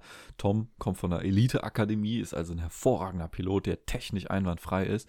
Jesse ist der, der Underdog, der von unten nach ganz oben gekommen ist, sich durch alles durchgesetzt hat und trotzdem auf einem ähnlichen Niveau fliegen kann. Und ähm, dann auch die verschiedenen Ansätze. Wie gesagt, Tom immer technisch, Jesse fliegt mehr nach Gefühl und, und wie es richtig wäre, moralisch. Und all das kannst du nicht nur mit Luftkämpfen erklären, sondern da musst du diesen Hintergründe haben, wie eben die Casino-Szenen, die, die Landgänge und was alles dazugehört. Deswegen war das für mich schon ein stimmiges Paket. Jetzt habe ich dem natürlich nicht wie im Top Gun fünf Sterne gegeben oder vier Sterne. Ich habe ihm irgendwie, glaube ich, trotzdem nur dreieinhalb gegeben, weil er dann durchaus Längen hat. Allerdings auf zwei Sterne finde ich schon hart. Mhm. Nee, Aber, ähm, zweieinhalb habe ich gegeben. Zweieinhalb. Stimmt, das waren andere Leute, Trotzdem die hart. zwei Ich Sterne wollte sagen, also haben, fast ne? alle anderen in Mhm. unserem Freundeskreis haben zwei gegeben, ne? Durch die Bank weg. Du, ich habe ich hab direkt, du hast es ja mit Leuten zusammengeguckt, ich habe direkt von einem eine böse Nachricht bekommen. Was hast du uns da angetan, Niklas? Warum mussten wir diese Scheiße wegen dir gucken? Ja, Wurde ich der direkt saß verantwortlich halt, Der saß halt auch neben denn? mir. Vielleicht war auch das nicht förderlich, dass alle fünf Minuten gemeckert wurde, dass entweder irgendwas unrealistisch ist, selbst bei der Flugabwehr, die schießt nicht so schnell und die gab es da noch gar nicht und das ist auch Mist. Es wurde halt durchgehend gemeckert. Das ist ja auch immer, sonst wäre es vielleicht auch eine 3 gewesen. Hätte ich aber direkt sagen können, dass er den Film kacke findet. So. Dafür ist er zu langsam. Es wurde eine, Luftkampf-Action vorher gesehen. Das, ich glaube, das ist das Problem. Der Trailer zeigt halt nur Luftkampf-Action, ne? Mhm, Weil die das haben meine ich gesehen, nämlich, also. Top Gun lief doch. Wir haben doch Mhm. sowas ähnliches. Wir haben sogar einen der Darsteller. Ja. Komm, machen wir so. Hm. Was ja spannend ist, äh, der ist ja tatsächlich von Glenn Powell mitentwickelt worden. Ach, okay. Also der, der hat wohl das Buch 2017 schon gelesen und wollte äh, da eine Filmadaption draus entwickeln und so hat sich das dann alles nach und nach entwickelt, Sony Filmrechte und alles. Und äh, er hat sich dann quasi selber für die Hauptrolle reingebracht. Ist schon spannend. Und äh, was die Dreharbeiten anging, äh, er hat es nach Top Gun gedreht. Die begangen nämlich erst am 3. Februar 2021. Ah, okay. Ja, stimmt, Top Gun war ja schon weit vor Corona Da fertig. war ja ne? schon 2020 fertig mit allem, Ja. ne? Stimmt. Ja, Devotion. Also wer, wer bei wem Top Gun zu viel Tom Cruise Pathos drin ist, äh, der kriegt hier die ruhigere Umsetzung. Ich, ich finde auch hier die Nebendarsteller noch ein bisschen charismatischer. Gerade der Captain von denen oder der Mhm. Lieutenant von denen. Nee, Moment, wer ist, wer ist es denn jetzt? Lieutenant Commander Dick Cavoli, gespielt von äh, Thomas Sadowski. Fand ich irgendwie cool. So ein richtig menschlicher Anführer Gut, und nicht dieser stimmt. typische Army Drill Sergeant. Zu Sehr dem kommen wir dann gleich. Zu so einem Choleriker kommen wir gleich. Ja, mehr hätte ich zu Devotion auch nicht. Habt ihr noch was? Hm, nö. Schon zu viel gelabert. Okay. Dann kommen wir zur Hausaufgabe, wie gerade schon angekündigt. Und da kann ich vorwegnehmen, tatsächlich, die macht für mich all das, was mir in Devotion nicht gefallen hat, macht Man of Honor besser. Man of Honor ist aus dem Jahr 2000 und ähm, Niklas erzählt euch erstmal, worum es bei der ganzen Sache geht. Es geht um Karl Brashear. Er ist äh, Sohn eines, wieder mal, afroamerikanischen Farmers aus Kentucky. Und obwohl der ziemlich weit weg vom Meer weg äh, wohnt, hat er trotzdem eine große Vorliebe fürs Schwimmen. Und so entwickelt es sich das, äh, entwickelt es sich, dass er sich dann 1948 bei der Navy einschreibt. Und er will dort Großes vollbringen. Nicht, nicht weniger akzeptiert sein Vater auch, denn er sagt, er findet es nicht gerade gut, dass er zur Navy geht. Er hätte sich äh, lieber eine, eine klassische Universitätsausbildung gewünscht. Er sollte größer sein, etwas mehr schaffen als er als Farmer. Aber trotzdem unterstützt er ihn dann so im Nachhinein. Und äh, man muss sagen, äh, Karl hat Durchsetzungsvermögen, schafft es in der Navy auch, naja, relativ schnell, würdet ihr das sagen? Ja, doch. Zu, zu etwas, denn äh, auf einem Träger beweist er sich erstmal, dass er der krasseste Schwimmer an Bord ist. Und trotz des Afroamerikaners, die eigentlich nur Küchendienst machen dürfen, höher kommen die nicht, wird er äh, Rettungsschwimmer als Reserve. Aber dann kommt das lebensverändernde Ereignis. Äh, beim gleichen Moment sieht er dann, wie Master Chief Leslie Sunday bei seiner Arbeit als Master Diver Leute rettet. Und da hat Karl ein neues Ziel. Er will selber Master Chief und Master Diver werden. Und ich meine, wer will nicht gerne auf dem Halo-Ring reiten? ähm, aber wird nicht leicht für ihn, ne? Nee, das stimmt, denn er hat ähm, während seiner Ausbildung Robert De Niro gegen sie stehen als Master Chief Leslie Sunday. Und äh, Carl Brashear wird hier gespielt von Cuba Gooding Jr., der ja auch äh, zum Beispiel kurz davor bei Eine Frage der Ehre mit Tom Cruise dabei war, ähm, der ja auch sehr in ein selbes Rassismus-Thema geht. Mhm. Und wir haben hier Charlize Theron als äh, leicht overactende Frau von Robert De Niro als äh, Gwen Sunday. Und ja, wie eben schon vorweggenommen, fand ich da tatsächlich eigentlich alles besser, weil ich bei Devotion nicht mochte. Hier hat mich nämlich die Story, also geht er fast genauso lang, auch der geht 2 Stunden 15 oder so. Äh, hier hat mich die Story wirklich gecatcht komplett. Also äh, gerade die Story um ähm, Karl Brashear, die mich halt bei ähm, Jesse Brown in Devotion ein bisschen kalt gelassen hat. Ähm, die Story um Karl Brashear hat mich echt interessiert. Robert De Niro fand ich, hat es richtig gut gemacht. Ich fand nur sein Drehbuch nicht gut, nennen wir das mal so. Also am Anfang spielt er halt diesen Klischee-Drill Sergeant, der äh, zu viel Full Metal Jacket geguckt hat. Und kommt dann aber in dieses typische am Ende zum Best Friend. So, ihr habt die Hausaufgaben alle gesehen, deswegen spoilern wir natürlich. Und das finde ich immer so schwierig. Also, das fand ich nicht so richtig glaubwürdig, muss ich ehrlich sagen. So, das Ganze beruht natürlich wie Devotion auf einer wahren Geschichte. Und ähm, dass das bei beiden tatsächlich so passiert ist, ist schon echt krass. Also ich meine, wir haben jetzt die 50er Jahre Navy für Farbige durchgespielt, würde ich sagen, diese Woche. Das finde ich wirklich krass und ich fand halt diese ganze Tauchgeschichte wirklich interessant, weil damit habe ich mich noch nie auseinandergesetzt. Und dass die ja wirklich äh, mit diesen riesen Anzügen da rumhantiert sind, finde ich echt Wahnsinn. Ja, man, man glaubt gar nicht, dass das noch, also ich fand's, es es ist ja nicht so weit weg, aber trotzdem wieder die Technik war und wie einfach die Sicherheits- und wie die Leute da einfach gestorben sind, ne? Also es ist, es ist schon krass, da muss man auch mal denken, so heute ist das so, alles so, Tod ist so weit weg bei sowas, ne? Das ist alles so sicher und, ne? Und ja, also ich fand den Film toll. Ich muss sagen, ich fand den, ich fand den, ähm, diesen Ansatz gut, dass auch, dass man den Schwarzen quasi da, also wie das, wie er da, man hat gut rübergebracht, wie er da zu leiden hatte, ne? Ja. Es gibt so ein paar so Filme, ne, wo man so zeigt, wie schwer die es hatten, ne? Andere haben es dann schon schwer, aber die, bei denen wird ja alles schwer gemacht. Die werden ja gemobbt, die werden ja fertig gemacht und so und am liebsten möchte ich den ganzen Weißen einfach nur einen reinhauen. Wie das Gefühl, das hat er da gut rübergebracht.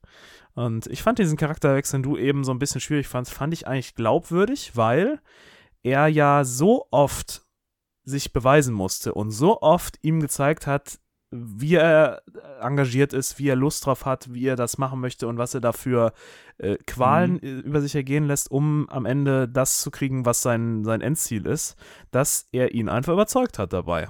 Und ja, gut, ich, das stimmt. Ich glaube, deswegen fand ich es, also der hat sich das ja erarbeitet. Ne? Es war ja nicht so, als wenn er da in die Schuhe gefallen ist. Am Anfang äh, hat er den da stehen lassen vor der Tür und am Ende äh, hat er sich ja für ihn eingesetzt und er hat sich selber wiedergefunden in ihm. Er hat sich selber in dem, in dem, wie heißt er denn nochmal, der Schwarte? Äh, Karl Brashear, beziehungsweise gespielt von Cuba Gooding Jr. Ja, Karl Brashear, ne? Karl, ne? Oder? Mhm. Karl, ja. Ähm, hat er sich in ihm wiedergefunden und glaube ich deswegen, weil er gesehen hat, so, der ist genauso fanat in sein Ziel und in seinen, seinen, seinen, seinen Rang und äh, das, was er erreichen möchte, dass er deswegen gesagt hat, hier, ähm, ich, ich helfe dir dabei. Und inszeniert ist das Ding ja mal genial. Also das fand ich, das fand ich super. Ich fand den, obwohl für sein Alter trotzdem sehr sehr spannend und finde ich, ist ein Klassiker. Der gar nicht so bekannt ist, ne? Der also nicht so bekannt ist, genau. Ja. Obwohl er Robert De Niro hat, ne? Einen guten De Niro noch. Also mhm. bevor er in diese komische Ich drehe nur noch, ich bin alt Filme gemacht ja, hat. Ja. Gerade so noch. Im selben Jahr kam ja auch hier schon meine Frau, meine Familie und ich oder wie die alle heißen da. Ich bin ein alter von 2000. Gangsterboss. Ja. Mhm. Aber hier, finde ich, brilliert er von der, von der Leistung nochmal total. Ich finde aber eben nur so schwierig, das ist immer so, man nennt das ja, äh, bei Green Book ist es ja viel schlimmer, aber so diesen, diesen White Savior-Effekt. Das heißt, er ähm, ist am Ende doch der Gute und er hat das ja eigentlich voll unterstützt und so. Und das ist halt immer so, dass äh, der Weiße fühlt sich dann doch hinten raus gut. So, das ist halt so ein bisschen immer so ein bisschen schwierig, finde ich. Mhm. Mhm. Wobei er ja eigentlich ein Hardcore-Rassist ist. ja. Oder auch war. Ich weiß jetzt nicht, ob er jetzt äh, jedem Schwarzen vertraut hätte danach. Ja, ich finde, man hätte am Ende vielleicht mehr darstellen müssen. Das hat er kurz erwähnt. Er macht das eigentlich nur, um den anderen ans Bein zu pissen, die Ja. er da alle kacke findet. Das hätte man vielleicht noch ein bisschen mehr hervorheben sollen. Also so wirkt es ja fast schon so, als wären die beiden jetzt echt Best Buddies. Und das fand ich halt, die Wandlung fand ich so ein bisschen, naja. Ja, das stimmt schon. Also das Ende ist auch mein größter Kritikpunkt an dem Film. Das fand ich irgendwie einfach nicht mehr spannend. Das hat mich nicht mehr wirklich interessiert. Mhm. Ich fand es auch ein bisschen. Jetzt. Jetzt kommt, jetzt kommt so ein Mini-Rant. Ähm, so Tauchen. Das Finde ich jetzt nicht das Spannendste auf der Welt, weißt du? irgendwie, keine Ahnung. Ich weiß, dass es wichtig ist und äh, verdammt viel gibt und auch wahnsinnig gefährlich ist, aber irgendwie hat es mich nie so interessiert. Luftkampf, ne? Das ist spannend.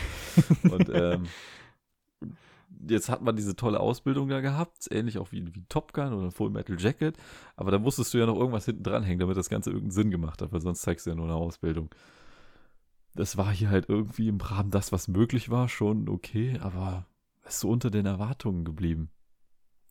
Ja, du hast keinen krassen Showdown oder Ja, so. Ne? Der ja krasse keinen Showdown Der sind krasse eigentlich die Showdown zwölf sind, Schritte. sind zwölf Schritte in einem scheiß schweren Anzug mit einem Typen, der sich ein Bein hat amputieren lassen. Wo du auch, und, und natürlich weißt du ja auch, der Film spielt ja nicht mit Spannung, weil du weißt ja, er schafft es, sonst würde dieser Film nicht existieren. Gerade weil du weißt, dass es eine True Story ist. Genau, und deswegen haben die halt nicht die Möglichkeiten, da so eine. Ich Mhm. glaube, die würden, wenn das jetzt keine True Story wäre und sie sich nicht an dieses, was da wirklich passiert ist, halten müssen, ne, dann, dann glaube ich, können sie da noch ganz andere Sachen drehen. Ne? Aber da die das ja wirklich dann gesagt haben, das ist ja seine Lebensgeschichte und dann kommt dann nachher, kommt dann sein, sein, seine Enkel dann da an und sagen dann, nee, nee, nee, das war aber anders hier. Ne? Da kannst du ja auch nicht dann bringen. Deswegen, ich glaube, in den Rahmen der Möglichkeiten, dass sie gesagt haben, wir verfilmen da sein Leben, haben sie das Beste rausgeholt, aber ich sehe das genauso. Für, also auf, aus filmischer Sicht hätte ich diese Szene da nicht so dramatisch da gebraucht, wie sie dann, dann war. Ich glaube auch nicht, ich war ja nicht dabei, aber ich glaube, dass sie nicht in Wahrheit so dramatisch abgelaufen ist, wie sie da, wie es da war. Ja, So. ja, da gebe ich dir recht. Ja? Und das fand ich halt Overacting. Ich fand's, man musste das als Finale da nehmen und da stimme ich dem Niklas vorhin ganz zu. Das fand ich auch eher, naja, wann ist er endlich vorbei? Also ich habe öfters mal pausiert und habe geguckt, wie lange geht er noch? Aha, okay, und weiter geht's. Mhm. Ja, da will ich Niklas auch recht geben. Das ist halt das Problem. Luftkampf kannst du halt einfach filmisch deutlich besser darstellen als Tauchen. Ja, wobei, die, wobei die Realität wahrscheinlich auch anders ist. Die meiste Zeit fliegen die eh nur Patrouille, ne? Ja. Stimmt. Ja, also Man of Honor, aber trotzdem finde ich ein recht außergewöhnliches Kriegsdrama. Man hat mir mal wieder mal was Neues näher gebracht mit dem ganzen Tauchen. Ähm, dazu finde ich eine starke Story gegen Rassismus und ja, dreieinhalb habe ich dem Ganzen gegeben. drei. Ihr? Drei. Drei. Bei drei waren es auch. Ja. Ist halt, Ja, ist halt kein beide. Top Gun. Ja. Und damit äh, kommen wir, bevor wir gleich zu den Sneakerlebsten kommen, kann äh, Markus sich schon mal die Kopfhörer abnehmen, denn wir müssen nochmal über Last of Us Folge 3 sprechen. Äh, und da müssen wir spoilern. Und über Banshees of, In of Inner Sharon, muss ich mal kurz, mit Niklas haben wir letzte Woche schon gesagt, über das Ende sprechen. Und deswegen, Markus, hören wir gleich zu den Sneakerlebnissen dann wieder. Niklas, Banshees of, of Inner Sharon, fangen wir mal damit an. Du meinst die Banshees of Inish Aaron? Ja, genau. Äh, da habe ich ja letzte Woche Melanie hier drüber geschnackt, weil der nicht am Start warst. Mhm. Wir haben aber das Spoiler frei gemacht. Ja, Komplett. ich hab's gehört, ich hab's gehört. Mhm, mhm.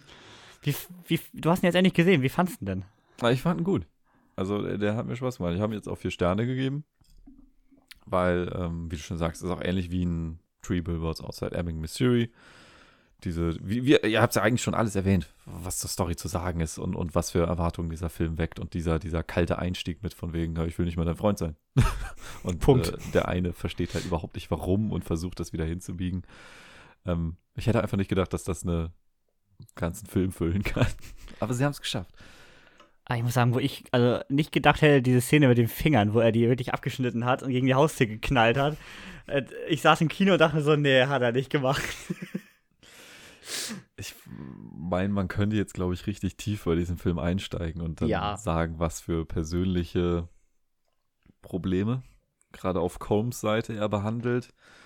Man muss ja schon sagen, also so sehr ich sein, seine Begründung verstehen kann, dass er nichts mehr mit Patrick zu tun haben will, weil er denkt, sein Leben ist kurz vorm Ende oder nähert sich dem Ende und er will noch so viele Sachen erleben und sich selber neu erfinden. Ähm, so unverständlich ist dann so eine Reaktion für mich. Ich meine, er, er Mhm. liebt es, Musik zu machen, aber seine Drohung ist, Finger abzuschneiden. Und er droht es nicht nur, er macht es. Und, und er eskaliert aber auch völlig. Warum schneidet er sich bei der einen Szene dann auf einmal alle ab, dass er im Endeffekt nicht mehr spielen kann? Das ist doch. Er steht immerhin zu seinem Wort. Aber ich glaube, das ist es halt. So während dem Film wird ja auch angedeutet, dass er persönlich ganz andere Probleme hat. Ne? Man, Mhm. Ich weiß nicht, ob man das jetzt schon als Depression bezeichnen könnte. Ja, doch, wahrscheinlich schon. Aber ich denke mal, in die Richtung geht es dann. Und vor dem Hintergrund merkst du dann erst, ja, wie, wie schwierig sowas ist. Auch damit umzugehen, weil äh, Patrick hat da jetzt nicht die, die Möglichkeiten, das zu machen. Er ist ja auch nicht die hellste Kerze, das wird ja oft genug wirklich dargestellt. Er ist nicht, Bewusst. die, er ist ein Also ich meine, Hm? allein äh, wie unglaublich arschig er seinen Schüler da wegschickt. nicht schon wieder eine Postkutsche.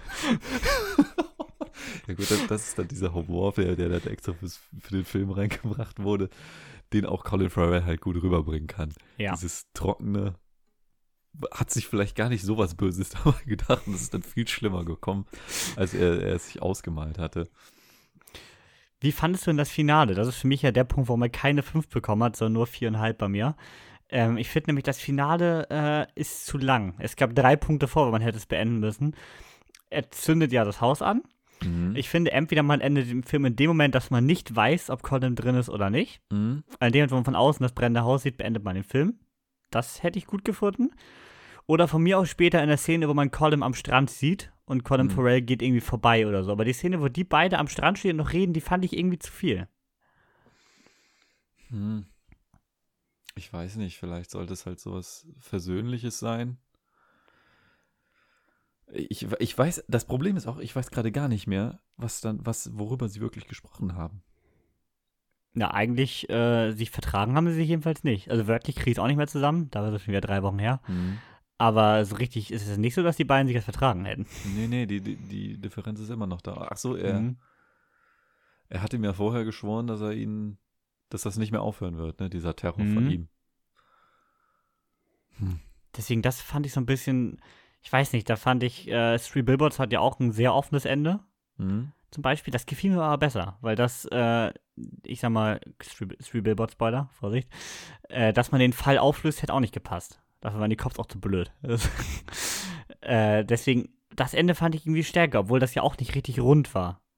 Ja, das ist, das ist generell so ein Problem bei den Filmen, ne? Die auch Seven Psychos ist, Hm. endet irgendwie dann sehr abrupt. Ja, das fand ich bei Seven Psychos gefiel mir das Ende auch nicht so rund tatsächlich. Ich weiß nicht, Martin McDonough das immer nicht so rund zu Ende bekommt aus Das meiner ist ein Sicht. bisschen holprig. Hm, fand ich das jetzt nicht so. Ah, doch, Also doch, das- jetzt fällt jetzt fällt's mir ein. Sie sagt dann, danke, dass er auf meinen Hund aufgepasst hat. Und er sagt dann Mhm. einfach nur jederzeit wieder und geht einfach, ne? Mhm. Und damit endet der Film dann auch. Vielleicht sollte das einfach zeigen, dass alles hat man nichts gebracht. Die beiden stehen immer noch am Strand. Äh, Colin, Colin wird immer noch theoretisch belästigt. Ja. Und äh, eigentlich hat keinem irgendwas weitergebracht in dem Film. Vielleicht sollte es das symbolisieren. Ja, oder, oder eine neue Ebene der Beziehung, des gegenseitigen Respekts vielleicht auch eher.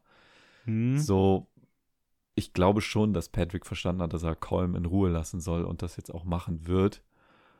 Er sagt ja auch, wir sind nicht quitt. Nur wenn er im Haus geblieben wäre und mitverbrannt wäre, wären wir quitt gewesen. Ja, es, es ist traurig. Also, aber es ermöglicht Colm natürlich auch, äh, beziehungsweise auch Patrick, sich jetzt äh, selber zu finden. Und er Stimmt. denkt halt auch über sein eigenes Leben nach. Ich glaube, deswegen wollte man das noch reinbinden, so nach dem Motto, um einfach zu zeigen, dass Patrick da jetzt nicht im, im blanken Wut verbleibt, sondern in gewisser Weise mit der Sache abgeschlossen hat und Stimmt. jetzt was Neues beginnen kann. Insofern finde ich es schon gut. Es sind andere Teile von dem Film. Wie gesagt, ich finde das Colm halt, seine Reaktion finde ich ein bisschen extrem. Die Mhm. finde ich fast unglaubwürdig, aber Ja, also da muss auf jeden Fall psychisch noch was ganz anderes schief laufen, sonst äh, passt es nicht so ganz, das stimmt. ja, Der traurigste Moment war übrigens, wo Jenny äh, gestorben ist. das war auch wirklich. Und äh, ich konnte da Patrick auch komplett nachvollziehen mit all seinen Handlungen und was er kaum androht und auch ja. antut. Ja. Ist intensiver Film, muss ich sagen. Auf jeden Fall. Der aber halt alles mitnimmt, ne? Der äh, hat irgendwie eine Story, die durchgehend interessant ist, weil du auch wirklich keinen Plan hast, wie das enden soll und worauf das hinausläuft. Und du hast aber trotzdem richtig starken, richtig, richtig starken schwarzen Humor in dem Film. Ja. Und du hast Darsteller, die alle richtig Gas geben. Also Colin Farrell würde ich hier einen Oscar sehr, sehr gönnen. Der hat ja auch noch keinen tatsächlich. Das finde ich auch mal krass. Kann ich so unterschreiben, ja. Ist auch eine ungewöhnliche Rolle für Colin Farrell. Ich habe da auch erst gemerkt, dass Mhm. der dass er ja auch echt alt geworden ist mittlerweile. Ne? Stimmt. Und es sind ja alle Iren, oder? Colin Farrell Fall alle Ihre. Iren? Callum würde ich jetzt auch mal vermuten. Und sie auf jeden Fall auch. Also eigentlich müssten sie alle. Und Barry Keegan müsste eigentlich auch ihre sein, meine ich. Hm. Kann sein. Aber ich will doch keinen Scheiß erzählen, das weiß ich nicht genau. Ich hatte bei meinem Kino, also ähm, war, war so ein Mikrokino irgendwo in Bonn. Und die haben nur einen Saal. Also es ist nur ein Mhm. Saal und ähm, man muss sich dann tageweise gucken und an dem Tag, wo ich eigentlich hin wollte, lief der nur in OMU. Hm. Aber da habe ich überlegt, boah, wäre cool, aber irischer Akzent. Oh, ob du den verstehst, weiß ich nicht. Na, habe ich ihn jetzt, jetzt trotzdem auf Deutsch geguckt. Vielleicht müsste man den aber nochmal im Original sehen. Ich Könnte glaube, das cool sein, würde ja. noch eine gewisse Ebene reinbringen und bestimmt sind da viele äh, Wortwitze unterbracht, die man jetzt so gar nicht übersetzen konnte. Ja, das kann ich mir auch vorstellen. Ich bin mal gespannt. Äh, bei uns hier im regionalen Kino startet der nächste Woche erst. Die haben Mhm. den ein bisschen aufgeschoben, weil Saalknappheit. äh, startet nächste Woche und die zeigen eigentlich fast alle Filme so mindestens einmal die Woche dann in OMU. Bin ich mal Mhm. gespannt. Wenn er nochmal kommt, dann äh, mache ich das leider mal. Ich gucke Ja. tatsächlich morgen erstmal Babylon in, äh, in, im, im Original. Bin ich mal gespannt. Könnte mehr geben. Also ich bin, ich bin Fan. Ich habe hier der gestiefelte Kater habe ich jetzt auch in Original geguckt, weil die Elton-Problematik. Und Den ich muss sagen, du, ne? ja genau. Und Ja. ich muss sagen, in Englisch ist er gar nicht so schlimm. Vor allem Antonio Banderas Salma Hayek, die, die sind ja Top-Voice-Actor. Das habe ich jetzt auch schon mehrmals gehört, dass äh, was Anto Antonio Banderas da abreißt, so krass sein soll als Kater. Ja, das, da kommt die deutsche Stimme leider nicht wirklich ran. Nee, Wirkt obwohl die auch schon sich echt Die Mühe ist gibt, gut, finde ich. die ist gut, aber sie, sie schafft es nicht ganz. Ist halt kein Spanier. ne? Nee. Kommen wir nochmal zu The Last of Us. Wir müssen ja jede Woche mal kurz drüber sprechen, anders geht das ja nicht.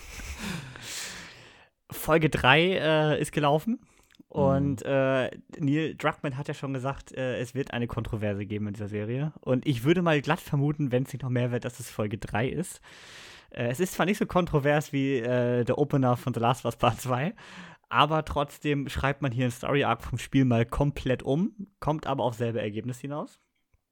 Und mir hat das richtig gut gefallen.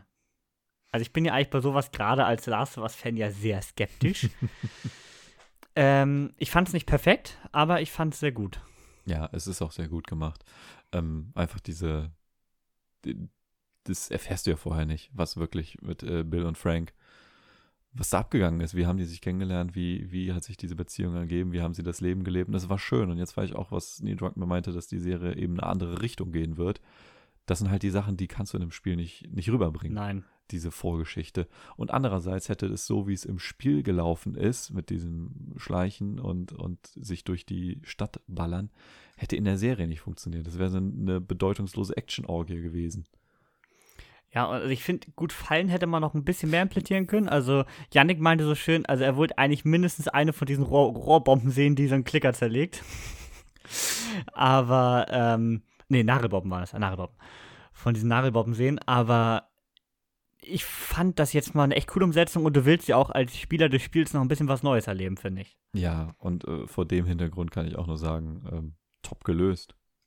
Was, was mir dann wirklich gefehlt hat, war, wie du sagst, so das, was im Game diese, diesen Part ausmacht und auch gerade Bill und Ellie zusammen. Das, Die Interaktion, ne? Die gab es Genau. ja jetzt leider nicht. Aber die fand ich im Spiel doch äh, durchaus äh, bemerkenswert. Das stimmt. Und ich finde, mein Kritikpunkt ist, warum ich die nicht so gut finde wie die ersten beiden Folgen. Das ist in sich eine perfekte Kurzgeschichte. So, also wahrscheinlich hat die Hälfte der, der Zuschauer dabei geheult und es hat dich komplett gecatcht, weil Mhm. beide unglaublich gut gespielt sind. Allerdings bringt es halt die Serie The Last of Us in dem Moment nicht weiter. Weil Nein. beide tauchen nicht wieder auf, du erfährst zu wenig Neues über die Welt.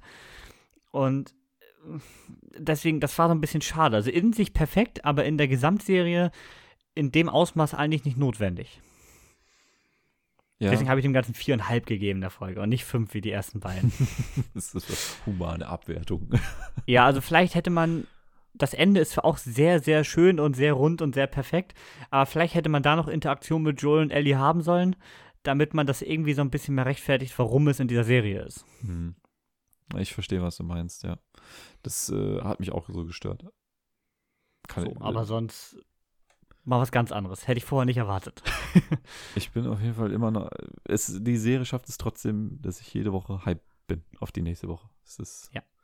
Ach, ich freue mich noch auf die nächsten Wochen. Und ich bin jetzt gerade sehr hyped auf nächste Woche, weil da kommt mein Favorite Part aus dem Game und zwar ja, äh, Ellie und Joel sind jetzt ja im Auto unterwegs und Genau. jetzt müssten sie ja eigentlich überfallen werden direkt. Ja. Als Opener. So, und dann kommt, der, finde ich, so fast der stärkste, also im Spiel finde ich das einer der stärksten Teile tatsächlich, der jetzt kommt. Sind sie nicht erst bei seinem Bruder? Stimmt, das kommt noch zwischendurch. Stimmt, Das war erst Winter, wo sie überfallen wurden, ne? stimmt, genau. Obwohl, ist das nicht auf dem Weg da? Ich habe Last auch schon ein bisschen mehr gespielt. War das nicht auf dem Weg dahin? Ich meine. Also, das, nicht. ich meine jetzt die Szene, wo der Bachstein durch die Scheibe fliegt, ne? Ja. Wo vorne jemand, der also erst drauf schießt und dann noch was äh, hinterher schmeißt. Puh. Also Die d- mit dem- d- an dieses Detail erinnere ich mich jetzt nicht. Ich meine, jetzt müssten sie bei, bei seinem Bruder landen, bei Tommy. Und äh, die werden, die werden dann ja angegriffen. Mhm. Aber dann werden sie, glaube ich, weiterziehen. Und ich meine, das ist der Winterpart. Und dort wird Joel ja dann verletzt. Ja, jetzt, ich glaube, wir dürfen nicht zu viel spoilern, finde ich, äh, Upsi, Spiel schneid mal raus. Ja, die Frage ist eh, was sie umsetzen. Wir haben ja jetzt auch gesehen, die ganze Bill- und äh, Frank-Geschichte hat man ja auch komplett umgeschrieben. Also, Aber bin ich, ich mal denk, gespannt. ich denke, das Grundgerüst werden sie schon beibehalten, oder? Also, das, und das sind ja. Key-Momente. Also, wie gesagt, diese, Grundsätzlich diese ja. vier Kapitel, die es im Spiel gibt, die müssen hier ja auch irgendwie wieder gespielt werden. Das stimmt. Und wir haben nur neun, Fo neun Folgen? Ich meine, neun Folgen, ne? Keine zehn, neun. Das heißt, äh, wir haben nur noch sechs. Mhm. Stehe ich mir auch ganz schön sportlich vor für das, was noch alles kommen soll. Ja, naja, gut. Ich bin, aber ich bin zuversichtlich. Das ist, Ich auch. ich meine, da gibt es auch lange äh, Spielpassagen, die, die echt langweilig wären. Gerade jetzt, kurz vorm Ende gibt es Ja. da eine sehr lange, die sich zieht. Die hat tolle Momente, aber die musst du nicht in, wie im Spiel mit zwei Stunden zeigen. Nee, wirklich nicht. ja, Last of Us Folge 3. Hm. würde ich sagen. Nächste Folge geht weiter mit Folge 4. Und äh, damit kommen wir als nächstes gleich zu den Sneakerlebnissen und zur Markus. Bis gleich.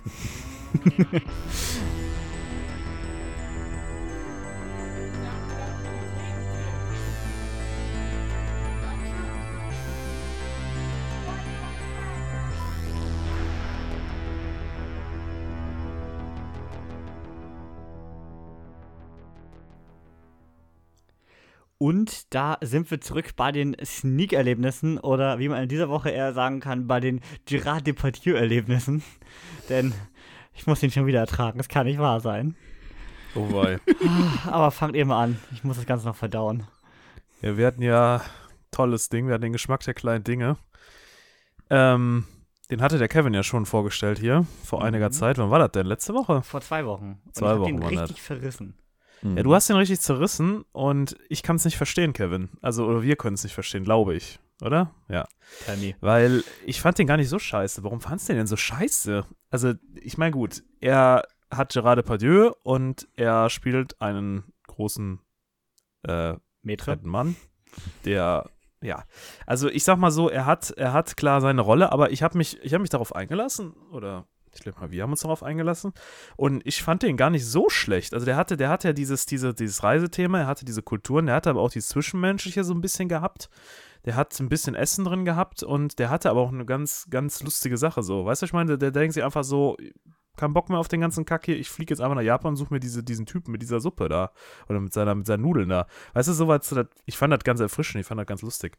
Und äh, die Charaktere, die er in Japan da trifft, ähm, sind natürlich alles irgendwelche, die sind alle over the top oder so, aber auch gleichzeitig fand ich, fand, hat es aber auch witzig gemacht wieder. Warum fandst du den denn so schlecht, Kevin? Ich weiß nicht, also ich. Punkt 1 ist schon mal, ich finde Gerard Depardieu, den mag ich überhaupt nicht. Null. So, sein Charakter, den er gespielt hat, mocht, hat mir null Sympathien gegeben, deswegen war mir auch im Grunde schon mal alles egal, was dem passiert. Ähm, diese ganze äh, Nudel, den ganzen Nudeltypen da fand ich ziemlich fand ich ziemlich uninteressant. Die, die, Gags haben nicht gezündet, das Ganze war mega vorhersehbar und irgendwie kitschig. Weiß ich nicht. Und wenn man kurz vorher das Menü gesehen hat, dann war die Essenspräsentation auch ziemlich dünn. Ich fand die Gags gar nicht so schlecht, muss ich sagen. Also ich fand, äh, also also am besten fand ich den Gag mit äh, Obelix. Ja, stimmt. ja, stimmt, da gebe ich dir recht, ähm, der hat ähm, gezogen. Aber ich fand auch dieses Ganze, so wie, wie die ganzen, auch bei, bei ihm im Restaurant, das ist ja so eine ganz andere Welt gewesen, so wie die aufeinander trafen. Ich fand das, fand diese zwischenmenschliche Abwechslung, also die Kontraste, die es da gab, ähm, ich fand das Ende nur scheiße. Wir können ja spoilern, oder? Können wir nicht spoilern? Doch, ne? Er ist diese Woche gestartet, sneaken muss ihn keiner, ne, er startet nächste Woche. Also, wir spoilern jetzt mal. Wir spoilern jetzt mal kurz rein, weil das ist nämlich der Hauptkritikpunkt bei mir. Dieses Ende, wo er dann quasi dann nach seiner ähm, Erleuchtung da wieder aufwacht in seinem, bei seinem Fischerfreund.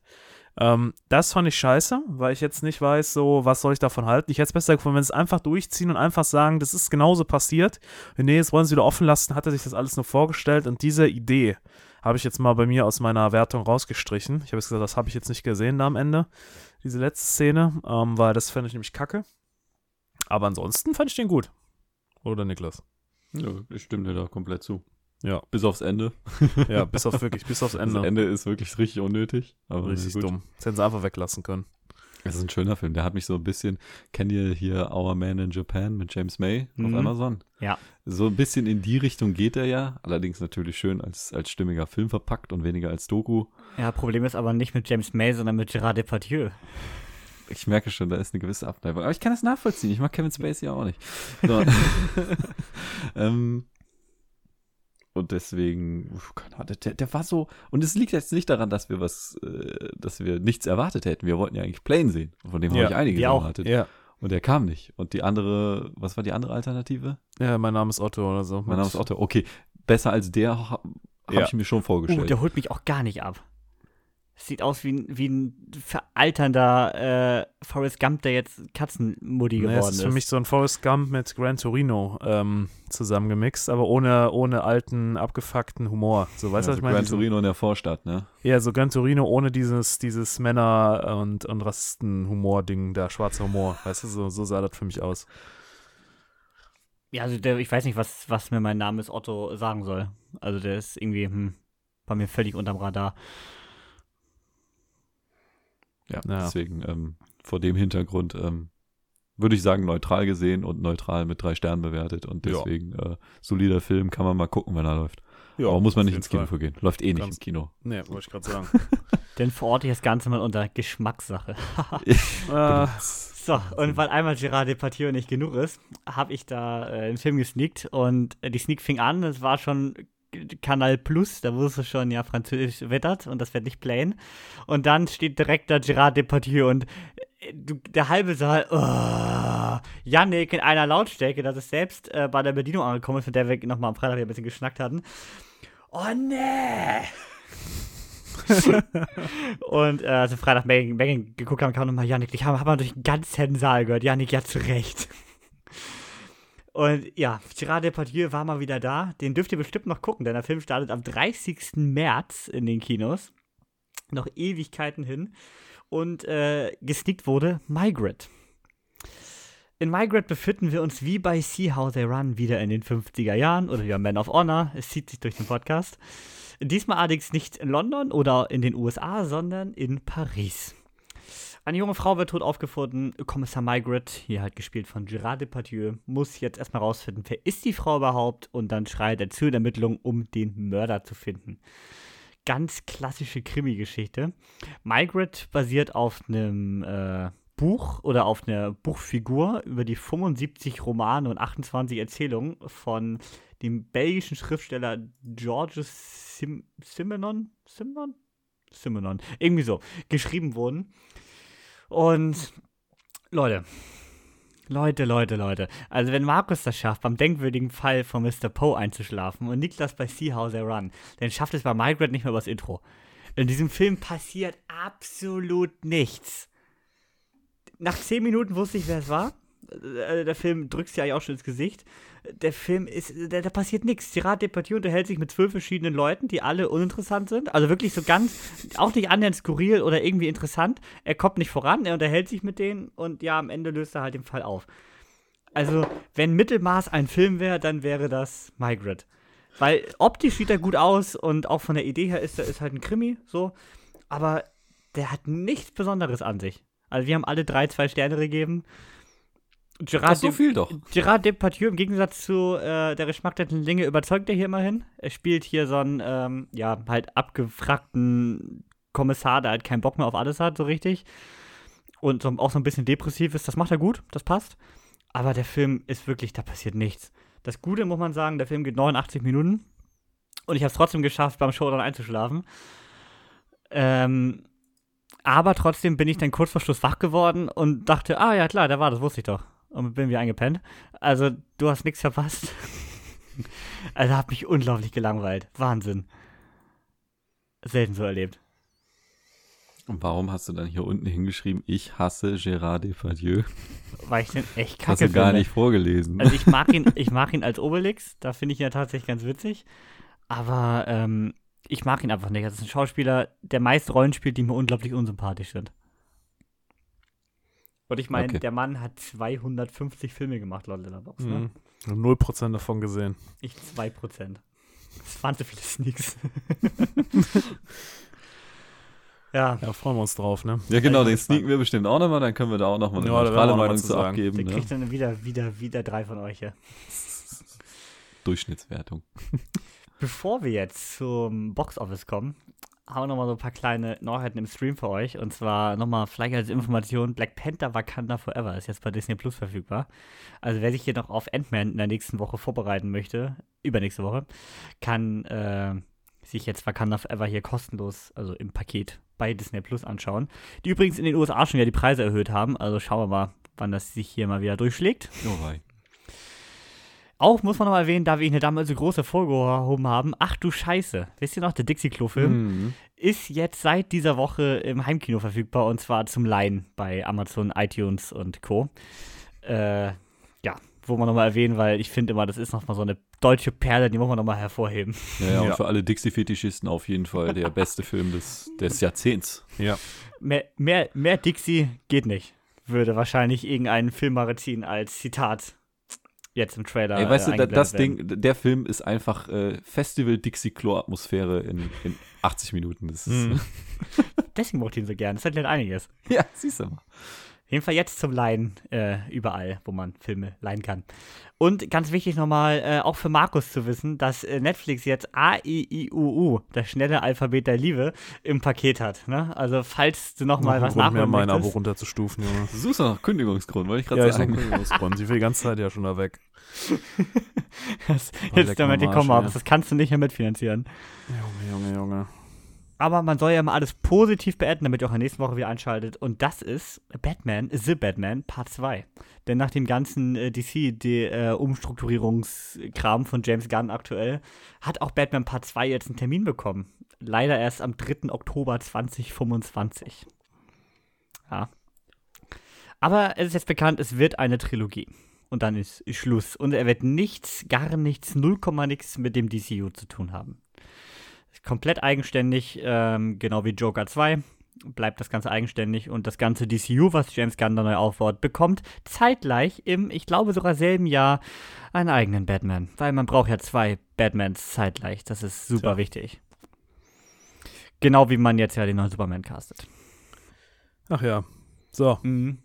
haben wir jetzt? Aber was es definitiv nicht sein wird, werden gute Zahlen, denn das DCU wird nicht laufen, das sage ich euch jetzt schon.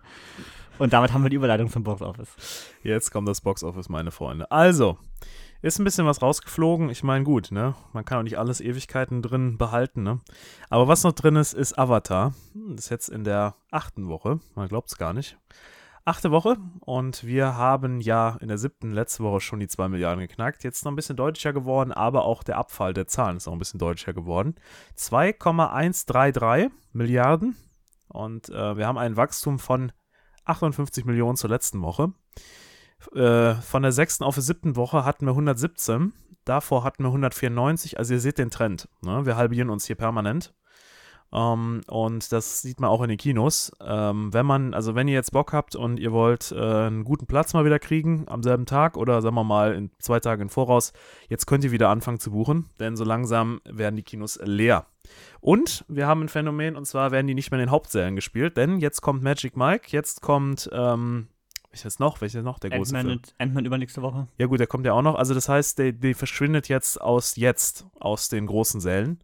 Das heißt, ich glaube jetzt, das ist auch so mit der Abflow, Flow. Also ich, Ja, ich bin, die 2,6, die ich mal gesagt habe, will ich jetzt mal in, in den Raum wieder in Frage stellen. Ich glaube zwei, zweieinhalb, wenn es ganz warm wird. Also spätestens mit Ant-Man in zwei Wochen fliegt er auch aus dem IMAX raus. Ja. Und Dann gucken wir mal weiter. Ne? Also wie gesagt, wir behalten es im Auge, 2,13 aktuell. Titanic bei 2,194. Den sollte ja, er jetzt bald noch nochmal den einen Tag, den er nochmal kriegt am Valentinstag. Der rettet es nicht. ja, wart mal ab. Also bei uns sind drei Sälen an dem Tag spielt er. Der ist sowas von ausgebucht, bis auf den letzten Platz in der ersten Reihe. Ja, aber selbst wenn er 30, mit 30, 40 Millionen holen würde, was schon echt krass wäre, selbst dann wird Avatar den locker überholen. Ich habe ja jetzt in einer anderen Quelle gelesen, dass Avatar der erfolgreichste Film Deutschlands ist, aber. Das kann gut sein. Also, wenn man nur die, die, die deutschen Box-Offices ranzieht. Mhm. Entweder das oder der zweiterfolgreichste. Das kann gut sein. Der laufen tut er ja gut, ne? Das Jo, kann man nicht in Frage sagen. Was auch gut läuft, ist der gestiefelte Kater. Der hat auch nochmal zugelegt und äh, fliegt da, also sagen wir mal vom, vom Verhältnis zum Vorwochen, äh, fällt er da deutlich weniger ab als Avatar. Und zwar hat er jetzt nochmal 36 Millionen, über 36 Millionen eingespielt. Vor hatte er äh, letzte Woche, also auf letzte Woche waren es 45. Steht jetzt bei 343 Millionen. Was ich sehr krass finde, bei einer Produktion von 130 Millionen nur. Also der geht richtig gut und ja, mal sehen. Also ich glaube, der wird auch noch ein bisschen weiter noch laufen. Ähm, Im Gegensatz zu Operation Fortune, ähm, der bei 130 Millionen Produktionskosten nur 26 bisher eingespielt hat und auch nur 5,5 Millionen jetzt zugelegt hat. Ähm, ja, ein Flop ohne Ende, aber wir haben ja da wieder gesagt, er läuft ja gar nicht in den USA, ne? Das war doch der tolle Film. Ähm, das heißt, genau. ja, ich weiß es nicht. Also, Aber übrigens, Guy Ritchie wird absolut nicht fallen gelassen von den Studios, ne? Also ich meine, jetzt kam der Trailer zu seinem neuen Film. Und also ich meine, Guy Ritchie Kriegsfilm, das ist noch was ganz Neues.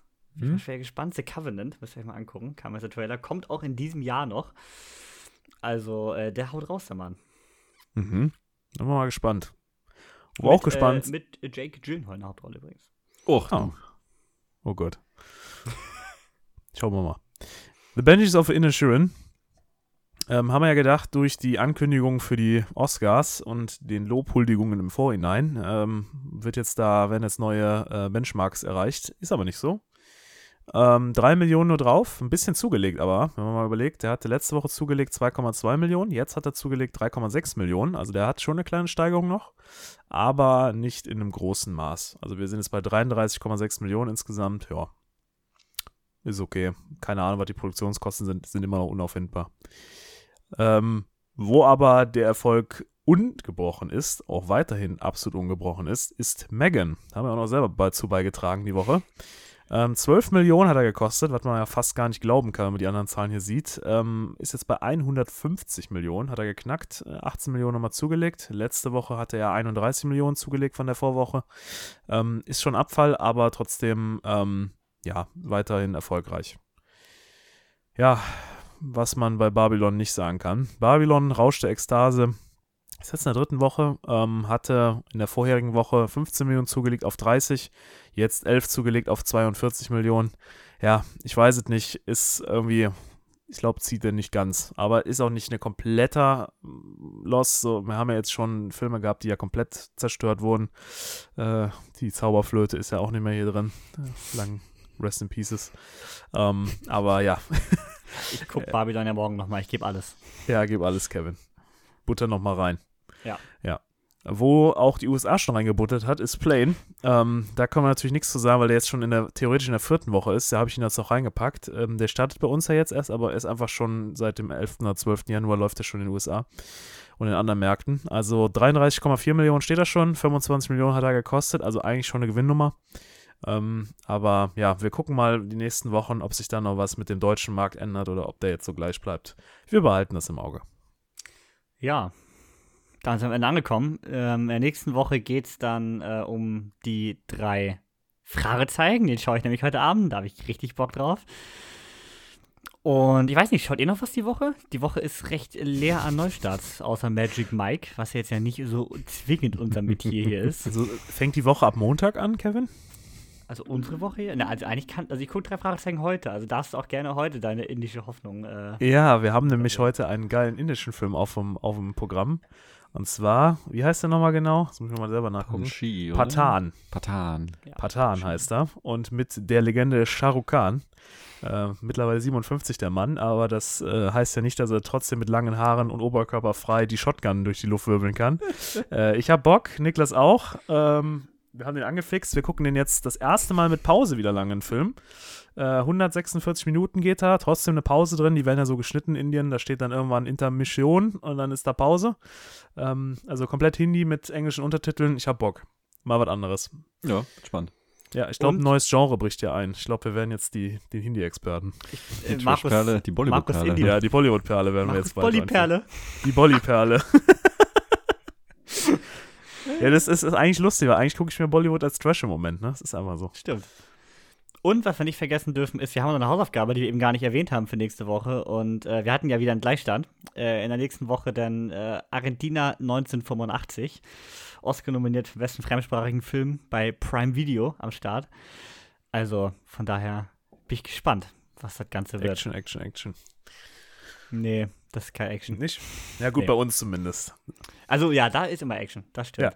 Und wir wollen die Folge beenden, wie sie begonnen hat, und zwar äh, mit einem, mit einer KI-generierten Abmoderation. Sehr geehrte Filmfans, das war's für heute Abend. Wir hoffen, Sie haben unsere Diskussion über Megan genossen und vielleicht sogar ein paar neue Perspektiven und Einsichten gewonnen. Wir möchten uns an dieser Stelle bei Ihnen für Ihr Interesse und Ihre Zeit bedanken. Es ist immer großartig, dass wir eine so leidenschaftliche und engagierte Gemeinschaft von Filmfans haben, die uns unterstützt. Wenn Ihnen die heutige Folge gefallen hat, teilen Sie sie bitte mit Ihren Freunden und Familie und vergessen Sie nicht, uns bei Spotify oder Ihrem bevorzugten Podcast-Anbieter zu bewerten. Bis zur nächsten Folge bleiben Sie gespannt und bleiben Sie dran. Wir werden in Kürze wiederkommen, um über die neuesten und besten Filme zu sprechen. Vielen Dank und auf Wiederhören. Geil. Wieder ran. Tschö. Tschö.